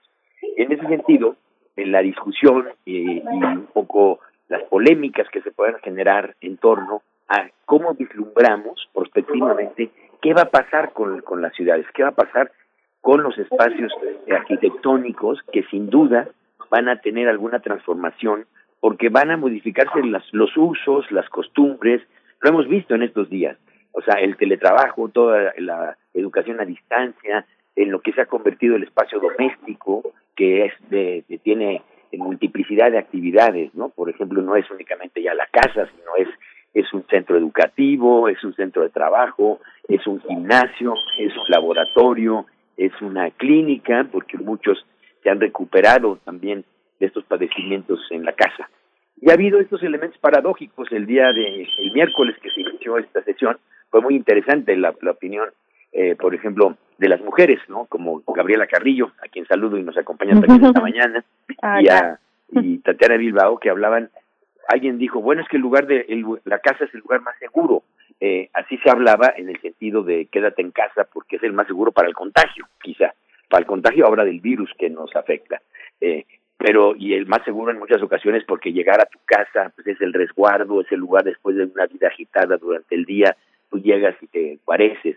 Pero también en la voz de las mujeres, ya lo dirá Gabriela, este ha sido el lugar más inseguro, ha sido seguro porque el confinamiento y, y, y todo este encierro al cual se ha padecido en muchos miembros, pues ha sido eh, terrible la violencia intrafamiliar que se ha generado. Entonces, todos fenómenos de carácter antropológico, social, que modifican el espacio, es lo que queremos analizar para ver qué respuesta espacial eh, se van a dar, porque hay experiencias ya desde el siglo pasado con el higienismo, con las políticas de salud y arquitectura, estuvieron muy ligadas desde, digamos, los años 30 y 40 del siglo XX, y donde se dieron una serie de ideas. La arquitectura moderna apostó mucho a eso, apostó justamente a la luz, a la ventilación, a lugares mucho más claros, más este higiénicos. Y, esto sin duda se retoma ahora para ver con qué formas y soluciones espaciales de flexibilidad podemos este, ofrecer los arquitectos y sobre todo con el con los comentarios de de los otros especialistas. ¿Qué dice un antropólogo? ¿Qué dice un físico en relación a la luz? Un ambientalista, un artista, en fin.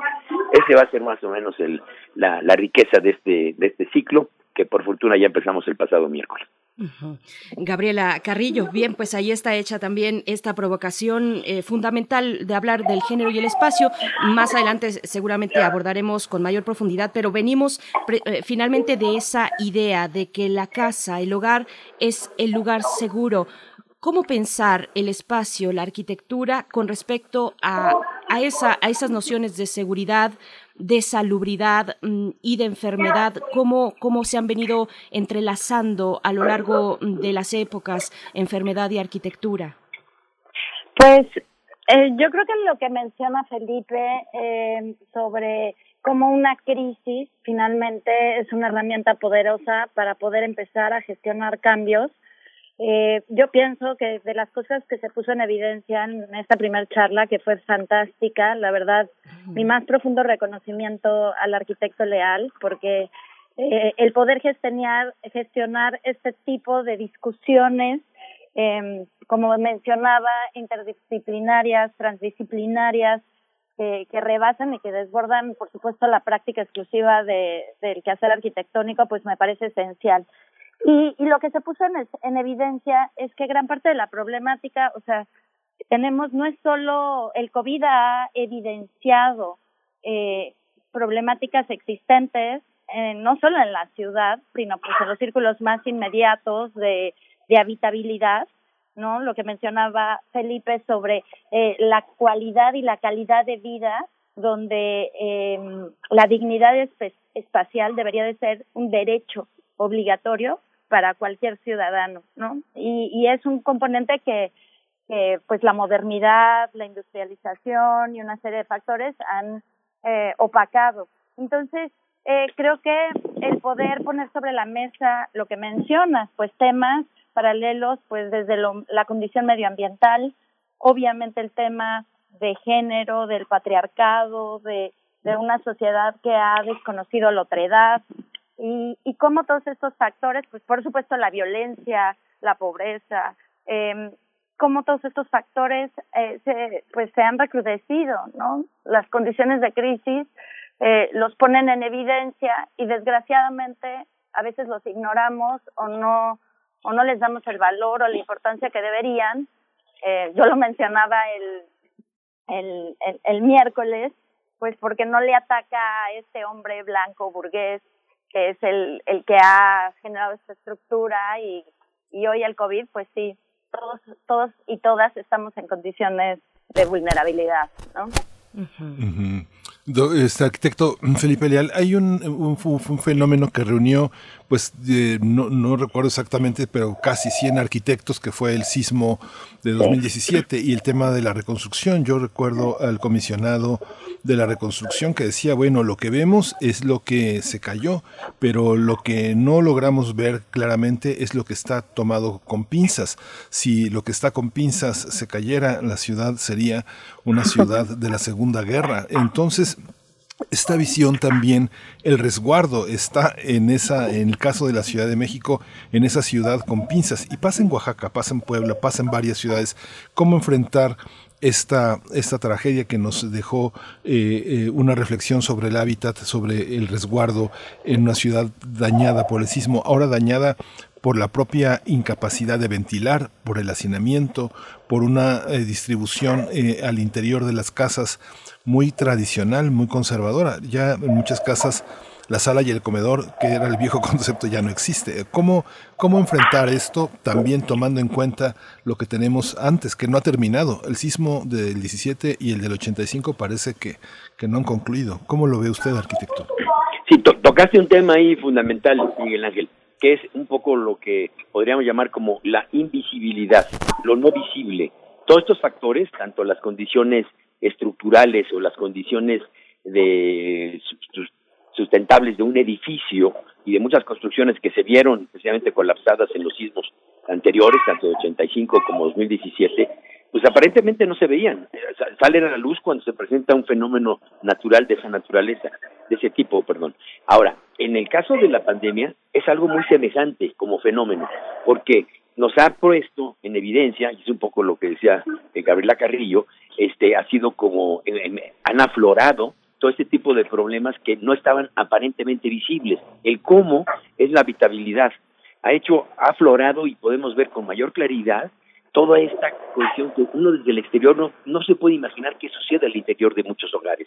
Uno puede eh, predeterminar si la casa tiene una construcción precaria, si está a medio hacer, si no está consolidada, en fin. Pero lo que pasa en el interior, las condiciones de habitabilidad, de humedades, de falta de ventilación, de oscuridad, en fin, que son factores que siempre eh, contribuyen a la enfermedad de las construcciones, porque las construcciones son sensibles igual, son parte de la naturaleza, como todo el conjunto, en el cual se enferman. Hay construcciones enfermas, hay construcciones sanas.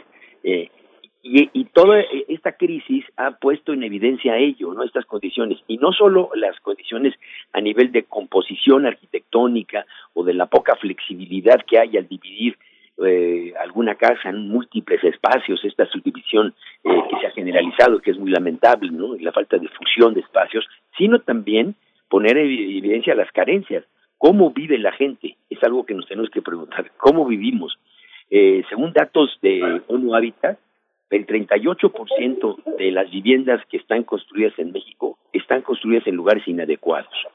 inadecuados no es únicamente que estén en el lecho este, de un río o cerca de una cañada, cuando vemos ahora estas, estas riadas y estas tormentas terribles que arrasan con las construcciones, sino inadecuadas por las zonas urbanas donde se encuentran. La falta de servicios, los riesgos por protección civil, eh, la falta de condiciones de higiene, de infraestructura, en fin. Entonces, desde ese punto sí hay un paralelismo con lo que sucedió con el sismo, eh, con los sismos anteriores. Ahora, en los sismos anteriores también se respondió, eso es lo que hablamos, sí hay una cultura post-sismo en la Ciudad de México y en el país. Se generaron medidas de protección, de protección civil, se cambiaron reglamentos de construcción, se han reforzado muchísimo más las estructuras, hay mapas de riesgo, eh, existen ahora, bueno, los protocolos que conocemos para la alarma sísmica, sabemos cómo comportarnos, ¿no? En los simulacros, o sea, hay, hay como un criterio, hay una mayor conciencia de la gente en relación a la estabilidad de una construcción. Digo, hablo de las partes formales y consolidadas de la ciudad, no así de la periferia donde se siguen presentando este, muchos problemas. y no de la Ciudad de México, sino es el, genérico de las ciudades mexicanas. Entonces, lo mismo, de alguna forma, va a sucederse, es un poco eh, la los pronósticos que en términos generales estamos coincidiendo la mayor parte de los participantes. ¿Qué va a pasar? Pues sí, vamos a experimentar una serie de modificaciones. O sea, los sismos sí nos hicieron modificar una serie de hábitos y cierto conocimiento. La, la, etapa post pandemia seguramente lo va a hacer de alguna forma. Que exactamente cómo, no sabemos. De eso se trata la discusión. Esta visión, Gabriela Carrillo, yo te pediría un poco también eh, abundar también sobre el comentario del arquitecto Felipe Leal, pero también hablar de un signo de identidad de tu trabajo, aunque eres una persona, una arquitecta reconocida eh, desde hace prácticamente 20 años decidiste trabajar en equipo, formas parte de este despacho de arquitectos Mauricio Rocha, Gabriela Carrillo, y esta eh, intervención en lugares públicos ha sido también algo que ha marcado tu carrera. Eres egresada, eres egresada de la Facultad de Arquitectura de la UNAM. Y, y, estos 20 años han sido el de dar cabida a muchos arquitectos jóvenes. ¿Cómo, cómo observas hoy a estos arquitectos jóvenes con los que trabajas y la has trabajado tanto también desde 2017, esta, esta visión? ¿Es, un, ¿Es una preocupación compartida de la arquitectura mexicana que está al relevo, como ahora decía el maestro Felipe Leal, eh, de, grandes arquitectos, desde Abraham Sabludowski hasta Teodoro González de León? Eh, ¿Cómo lo observas tú? Pues yo creo que lo que está sucediendo en el entorno, ah, en la escena de, de, la labor arquitectónica, eh, ha, sido importantísimo. Creo que nuevamente eh, mi generación eh, tiene una visión eh, de cómo abordar el tema de la arquitectura eh, de un siglo XXI, eh, buscando, me parece, despojarnos un poco de estos estigmas modernos y, con esta visión me parece más preciosista y sectaria sobre la arquitectura. Creo que hay eh, regresando a lo que mencionaba Felipe, la crisis como parte de la naturaleza de nuestra cultura, de los países, del país que habitamos, eh, una visión más profunda, una preocupación por, pues, por enfrentar las problemáticas eh, reveladoras del siglo XXI. Me parece que la arquitectura moderna pues es un eco de lo que sucedió y de, y de estas condiciones sociales, industriales, eh, incluso platicábamos ¿no? de las enfermedades del, del, de, en su momento del siglo XX y el siglo XXI pues nos topa con otras cosas, ¿no? El cambio climático, la problemática de las ciudades en sí mismas, con todos sus problemas, particularmente todos los países de Latinoamérica. Eh, creo que se ha puesto en evidencia que la arquitectura en escenarios eh, o, las prácticas arquitectónicas en escenarios de crisis como África, eh, Medio Oriente, Latinoamérica, pues están actuando de una manera distinta, me parece más sensible, menos pretenciosa, más silenciosa. Y, y eso está trasladando incluso las definiciones de lo que hacer arquitectura significa. Entonces, sí creo que, que esta labor ha sido importante. Lo que mencionaba Felipe sobre la sensibilidad de, de los arquitectos ante estas problemáticas tan locales como la ciudad que habitamos, ¿no? Eh, todo este territorio alrededor de Tláhuac y de Iztapalapa que está completamente agrietado este y que sufre de estos agrietamientos y de estos hundimientos por todo el problema de subsidencia y de extracción de agua. O sea, lo, los arquitectos ya no, no podemos desconocer esos problemas. O sea, tenemos que involucrarnos y ser corresponsables y también desvincular esta imagen de que la arquitectura es es una eh, es, una condición exclusiva para las ciertas altas clases sociales. Eh, y creo que al final mi trabajo y la intervención en el espacio público y estos 20 años pues pudiendo desarrollar mercados eh, permitiéndome conocer muchísimas partes del país eh, me ha permitido eh, pues no ignorar no eh, ser, ser un poco más sensible y nuevamente eh, acercarme a esa otra edad que, que, comúnmente desconocemos. Y, y creo que agregaría que, que dentro de este circuito de, o de, dentro de este círculo de, de generación, de, de buscar hacer arquitectura, hay también una importancia sobre enaltecer la memoria, la cultura, eh, las prácticas eh, constructivas que cada vez más vemos cómo desaparecen, cómo ya es difícil encontrar un maestro que sepa hacer un, un bloque de adobe, es difícil ver que, por ejemplo, en Yucatán puedan poner estas rajuelas como, la, como están en Izamal. Entonces, creo que a mi generación le interesa recuperar, rescatar, observar y, por supuesto, desde una visión con una tecnología y hacia el siglo XXI, pues poner en alto la memoria y la cultura del país que habitamos.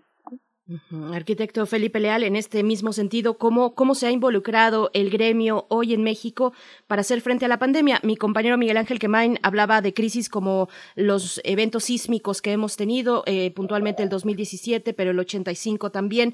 ¿Cómo se enfrenta el gremio y cómo se ha involucrado con, eh, con el tema de, la pandemia? Eh, sería el comentario que le pido. Así es. Mira, lamentablemente no se ha involucrado tanto por las condiciones de confinamiento. El confinamiento y el, el, mantenerse en cuarentena la mayor parte de los gremios, de la actividad gremial, pues no ha permitido unirse y presentar una, una estrategia. Fue más fácil quizás salir a la calle después del sismo porque la, el fenómeno ya se ha presentado y terminó. Pero el problema aquí de la pandemia es que es un ciclo y es una una cuestión absolutamente atípica, complejísima, que dura meses o que puede durar años. Entonces, ante tal, la respuesta más bien ha sido como de reflexiva, se ha habido como eh, se han organizado algunas polémicas, en fin, y ese es el motivo precisamente del por qué elegí organizar precisamente este ciclo, para convocar al, al gremio, convocar a diferentes participantes a discutir qué es lo que vamos a hacer, porque acciones inmediatas, pues ahora se han atendido sobre todo las cuestiones vitales, ¿no? atender la emergencia eh, por las autoridades sanitarias o el primero, pues toda la, la, parte de evitar el contagio y la hospitalización y ahora la vacunación. Pero todavía no se ve manifiesto en ninguna respuesta inmediata. La gente ha quedado un poco pasmada, la verdad. Y ante ese, y ante ese pasmo o esa cuestión de estar casi como en semivela, la respuesta, y esa es la convocatoria que estamos haciendo para empezar agrupar el, este pensamiento, eh, discutir y después de ello sí pasar una serie de acciones concretas. Pero no ha habido la oportunidad, la verdad. El confinamiento nos ha mantenido algo aislados.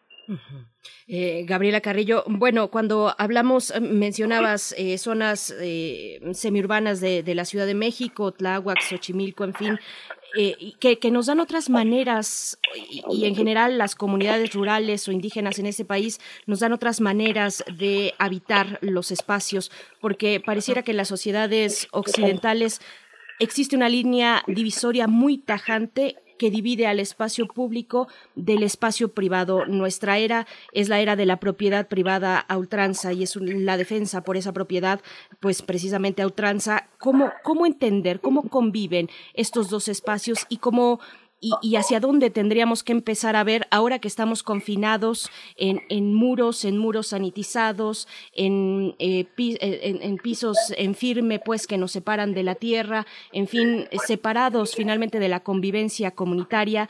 Eh, que finalmente es también un aislamiento, nos puede proteger, pero también nos aísla al mismo tiempo. ¿Cómo entender esta división entre espacio público y privado, eh, Gabriela Carrillo? Creo que eh, tendría que, eh, tiene que ver un poco con lo que decía incluso Felipe, ¿no? Eh, no, al día de hoy no tenemos, eh, no hemos actuado como tal, han, han sido más bien procesos de reflexión los que nos, en, en, mientras el cautiverio, que, que, que es fuerte decirlo, ¿no?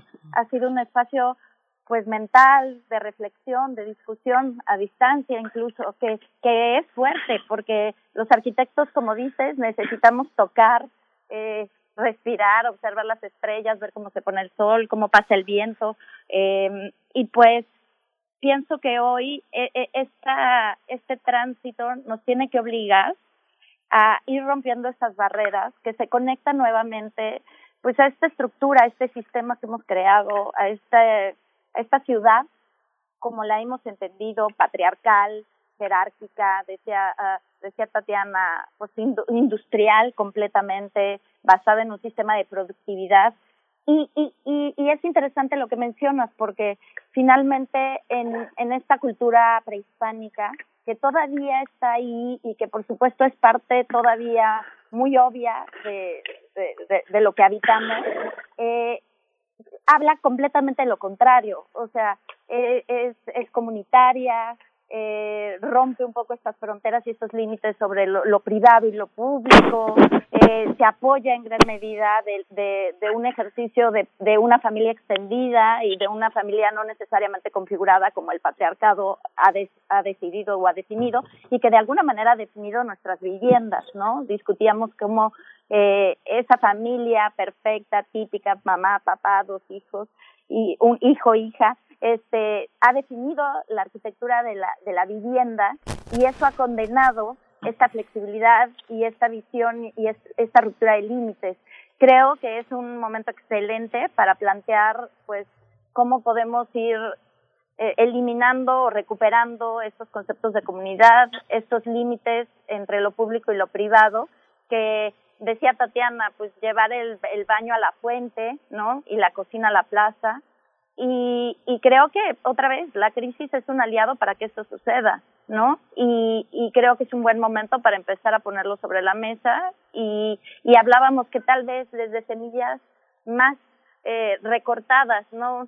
Tal vez em, empezar a implementar estas acciones en gran escala en, en términos de ciudad, pues será muy complejo y a largo plazo, pero sí acciones menores que puedan ir generando estas transformaciones, pues van, van y son esenciales. Este comentario que haces, Gabriela, tan interesante, me lleva a pensar también en el tenor de la pregunta que hace mi compañera Berenice Camacho en la cotidianidad. ¿Cómo se, cómo se, cómo viviremos la expresión de nuestras cotidianidades.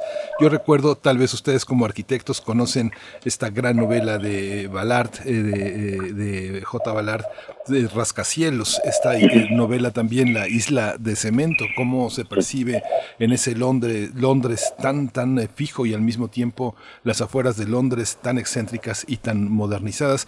Así pasa con nuestros muchos, muchos edificios que tienen cientos de departamentos y tienen esa ambición, como tú lo señalas ahora, Gabriela, eh, de tener eh, su salón de fiestas, de tener su gimnasio, de tal vez empezar a tener algún estacionamiento para bicicletas, tener sus estacionamientos automatizados de uno o dos pisos para automóviles que bajan y suben eh, y un portero los saca y los pone a, disponibles a los usuarios.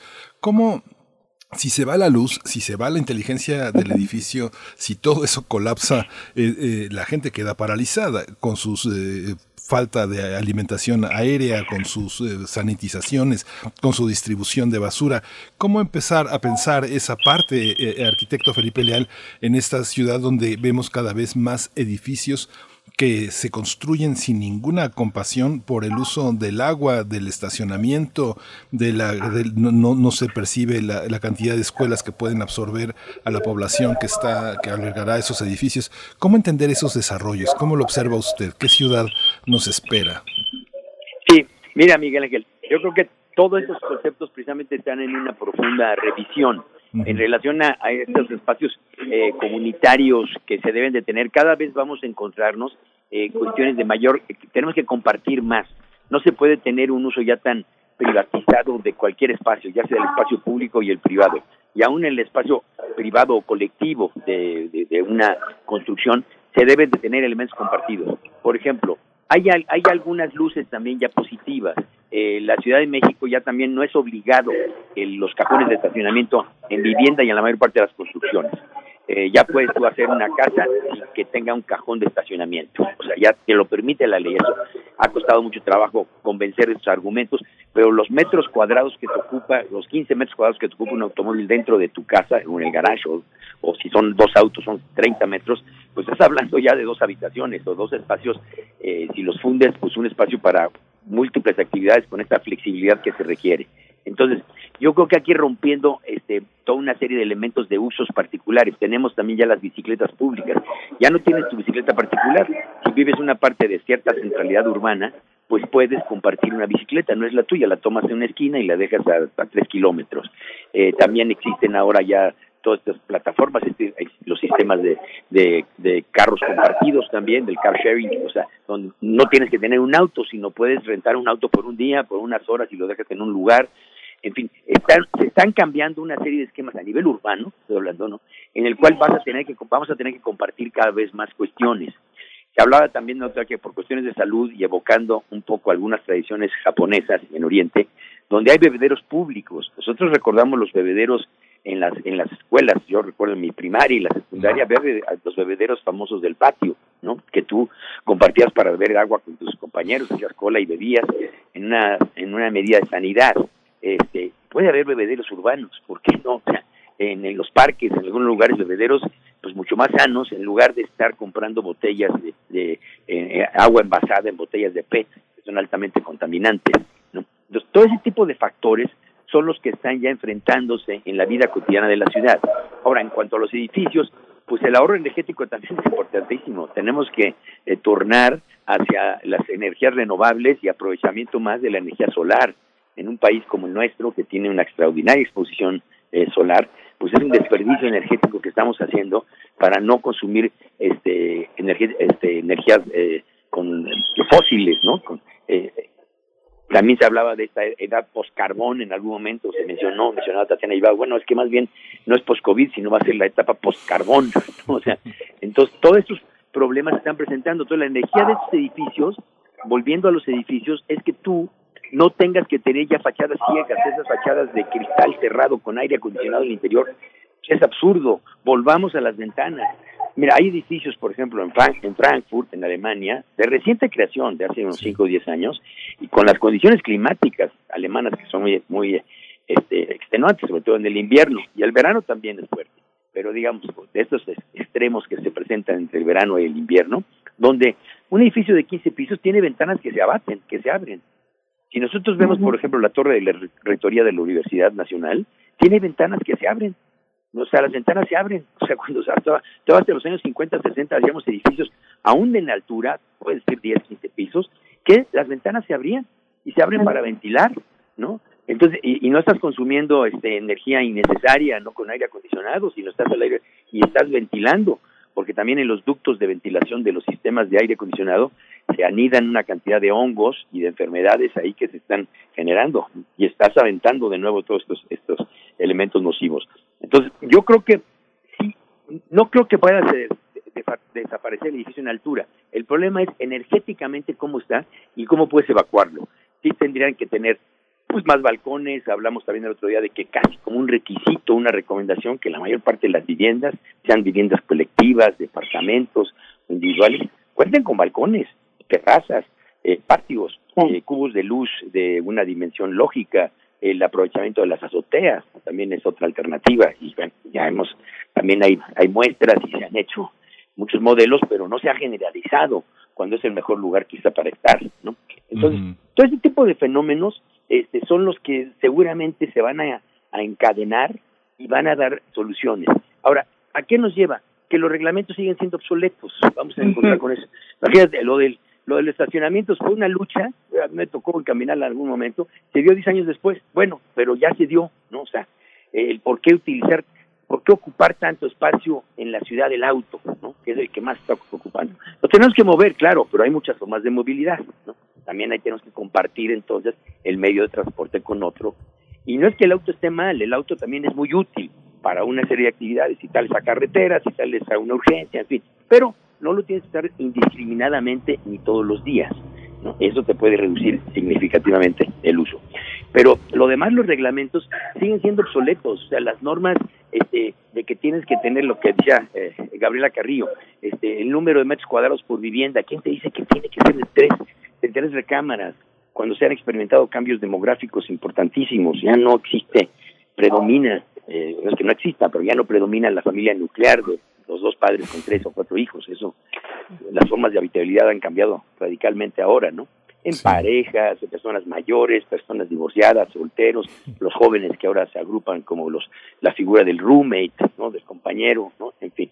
Pues todo esto sí va, está afectando, está incidiendo y seguimos con normas donde no están entendiendo todos estos cambios demográficos, socioculturales, ambientales los edificios y las construcciones se van a tener que adaptar a ello.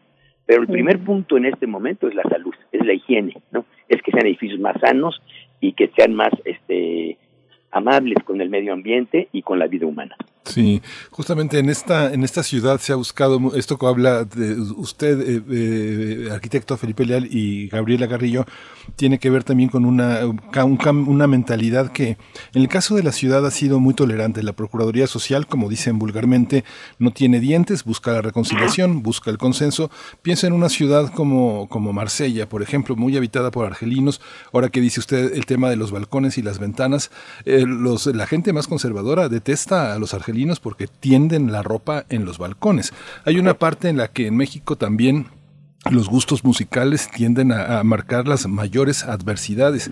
Eh, hay edificios, por ejemplo, ahora que mencionas, Gabriela, Atláhuac y Iztapalapa señalan a tal edificio como un edificio donde el COVID, cuando todas las personas que viven en ese edificio tienen que pasar por la estación del metro Pantitlán donde se contaminan, no necesariamente el edificio, ¿no? A esta parte, ¿cómo entender, cómo entender desde el punto de vista de pensadores como ustedes, de arquitectos, esta parte de lo, de lo, eh, de lo que contamina, de lo que no es sano? Eh, ¿Hay edificios COVID o cómo, cómo es la, cómo se contamina un edificio? cómo se estigmatiza, cómo se estigmatiza a sus pobladores, cómo lo observan ustedes en este escenario que ustedes ya perfilan como post-COVID. Gabriela. Pues mira, eh, creo que finalmente lo que hemos construido, como decía Felipe, son estructuras a favor y en favor del COVID por completo. O sea, eh, edificios eh, totalmente acristalados que no puedes abrir. Eh, sin una sola ventana, obligados a tener un aire acondicionado con sistemas de recirculación de aire, este, dependiendo completamente de la tecnología, como dices. O sea, si un día el aire acondicionado fracasa, si la luz desaparece, entonces mm, pues, el calor, el asoleamiento, las condiciones térmicas, la evaporación, la evaporación o sea, eh, hemos construido una ciudad absolutamente sorda e ignorante y muy confiada definitivamente en estas condiciones tecnológicas, ¿no? Cuando tú, lo, lo platicábamos, cuando tú eh, ves lo que significa ser un edificio LEED o de estos eh, valoraciones o eh, categorización de edificios eh, sustentables, ¿no? Como se ha llamado, pues es, es casi ridículo. O sea, para las personas que hacemos arquitectura eh, que parte del sentido común, ¿no? Y, y que es impresionante porque debería de ser el más común de los sentidos, pero desgraciadamente poco a poco la tecnología nos ha llevado a ignorarlo, nos ha dado esa, nos, nos lo ha permitido.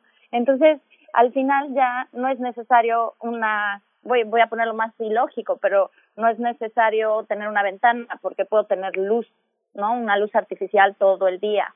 Ya no necesito abrir una ventana porque puedo tener el aire acondicionado, ya no necesito orientarme correctamente hacia el norte para dejar pasar la buena luz y no dejar la incidencia solar porque puedo poner unos parteluces mecanizados que se muevan, o sea, y, y, y todo eso nos lleva pues al fracaso completo y sobre todo a, a esta condición de dependencia que, que a mí me llamaba mucho la atención que que, que discutimos el miércoles, ¿cómo es posible que hoy se tenga que poner en tela de juicio que, la, que, que una habitación deba de tener una, una ventana, ¿no?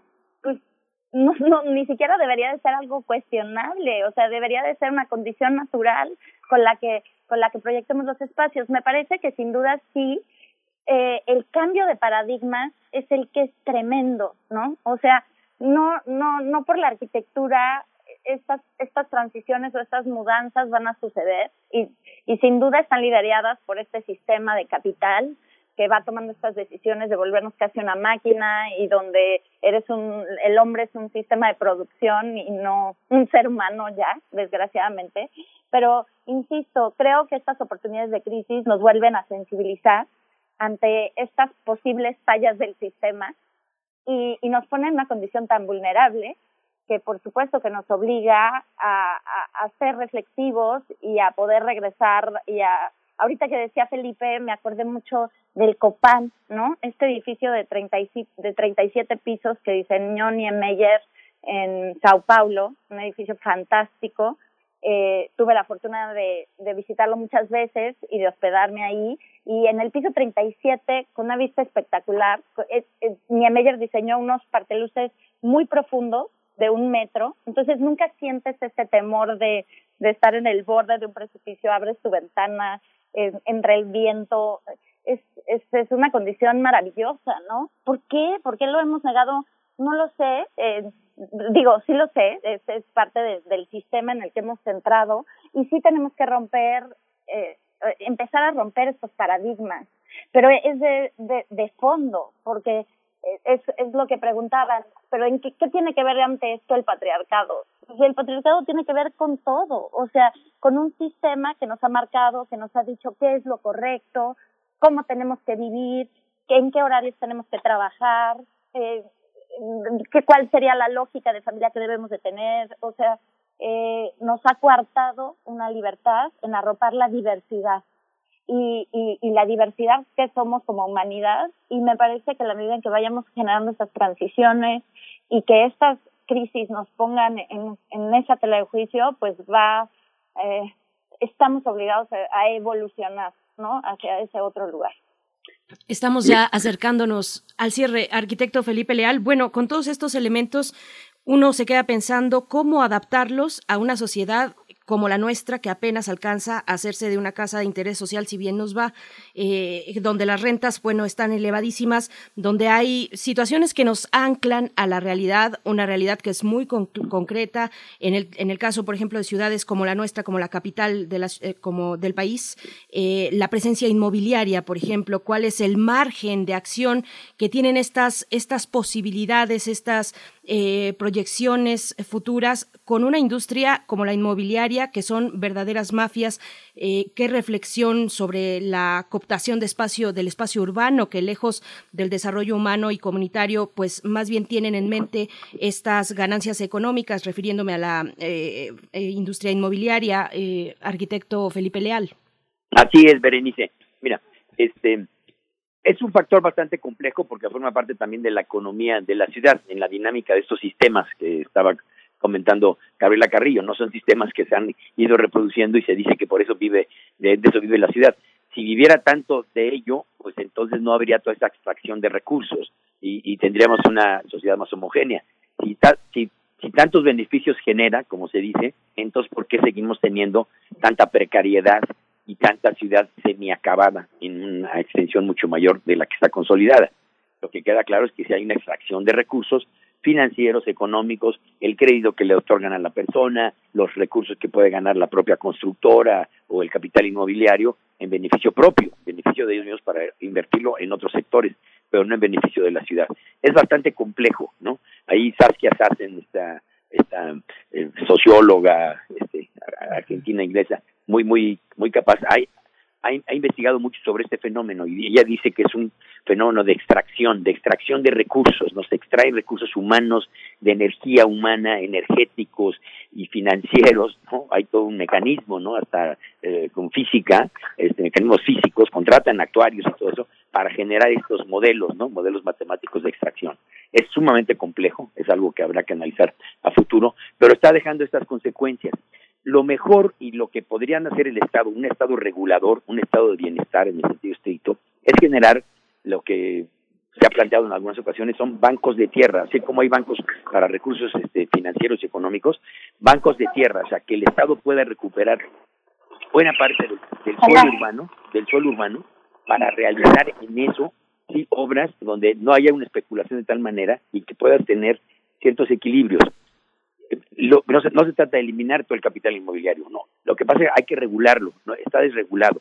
Y en esa regulación, si tú tienes bancos de tierra, en vez de permitir que alguien compre un terreno eh, afuera de la ciudad a 5 o 10 kilómetros, muy barato, de suelo natural, por así decirlo, o para productividad agrícola, y construye ahí mil casas o dos mil casas o cinco mil casas, este, muy económicas aparentemente para los... Eh, es, es un engaño absoluto porque están involucrando al futuro comprador o al trabajador en, una, en un enganche, en una casa de 500, 600, 700 mil pesos, a pagarla con la apariencia de que es económica. No, el traslado que le va a llevar hasta allá, a un lugar donde no hay servicios, donde no hay infraestructura, no hay escuelas, no hay, no hay, no hay clínicas, no hay parques, no hay nada, son simplemente dormitorios, está obligado él a comprarse un automóvil o comprar la familia un automóvil. Los, las horas de traslado y el consumo energético que generó todos esos desarrollos ha sido fatal. Eso, eso es una de las peores tragedias que hemos tenido a nivel de la pseudo urbanización durante las últimas décadas. Esos fenómenos sí son de una especulación este, todavía hasta más grave, más grave de lo que puedes ver en una torre de edificios en una zona este, formal de la Ciudad de México. ¿no? Entonces, y eso es porque el Estado tampoco lo ha permitido para, para producir, son esquemas financieros, ya no son esquemas donde los arquitectos ni donde la habitabilidad existe, no tiene nada que ver con los primeros esquemas de habitación popular que se hicieron por arquitectos, se volvió la vivienda un esquema financiero, un esquema económico, ¿no? De extracción. Ese es el principal problema. ¿no?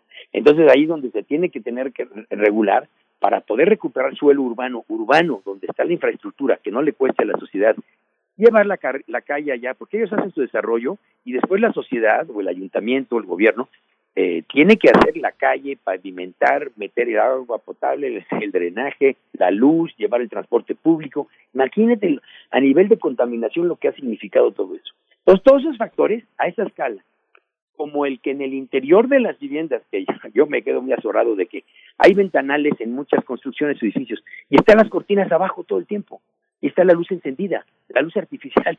Estás, ese foco que está ahí está contribuyendo al calentamiento global. O sea, son esas cuestiones que son absurdas. Entonces está el ventanal cerrado, está el ventanal amplio, pero con una cortina. Veamos, recorran la ciudad y van a ver la cantidad de cortinas que están atrás de las ventanas y con una luz encendida adentro. Entonces, hay, e, e, es una serie de hábitos y de falta de educación y fenómenos, falta de conciencia ambiental y ecológica lo que nos está llevando a crisis de tal naturaleza.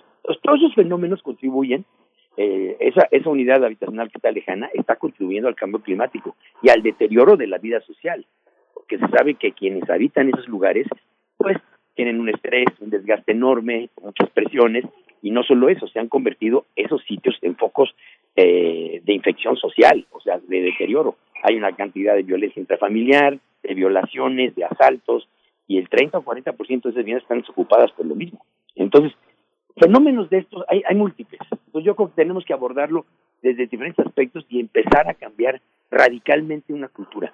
Sí tenemos una gran oportunidad y creo que los arquitectos por lo menos podemos contribuir. No está en nosotros la solución, ni mucho menos. Eso sería una actitud este, totalmente irresponsable. Pero sí contribuir con una serie de alternativas y poner el dedo sobre la llaga para dar alternativas para que las cosas puedan cambiar. Desde ahí mi punto, Berenice. Por supuesto. Bueno, pues les agradecemos, se nos viene el tiempo encima, eh, pero, pero queda ahí la invitación para que se acerquen nuestro, nuestra audiencia, quienes estén interesados, de verdad, eh, pues charlas y reflexiones importantes que nos atañen a todos y a todas en estas charlas eh, dedicadas al espacio, a la habitabilidad en tiempos de COVID y post-COVID también, que está organizando el Colegio Nacional, el Colegio Nacional a través de, de usted, Felipe Leal, arquitecto. Muchas gracias por estar esta conversación y por abrir ese espacio en el Colegio Nacional que estaremos eh, siguiendo en el canal de YouTube. Muchas gracias. Muchas gracias, Berenice, muchas gracias, Miguel Ángel, y encantado de saludar a Gabriela Carrillo por este muchas gracias también. Un gusto, Gabriela Carrillo, de verdad, escucharte en estas charlas y bueno, seguir eh, con estas reflexiones que nos compartes, pues las eh, posteriores conversaciones en el Colegio Nacional. Gabriela Carrillo, arquitecta, muchas gracias. Gracias. Muchas gracias. Ya nos dieron las 10, tenemos que decirles hasta el lunes. Nos vemos. Eh, gracias por esta semana de acompañamiento. Berenice, muchas gracias. Esto fue Primer Movimiento. El mundo desde la universidad. Radio UNAM presentó Primer Movimiento. El mundo desde la universidad.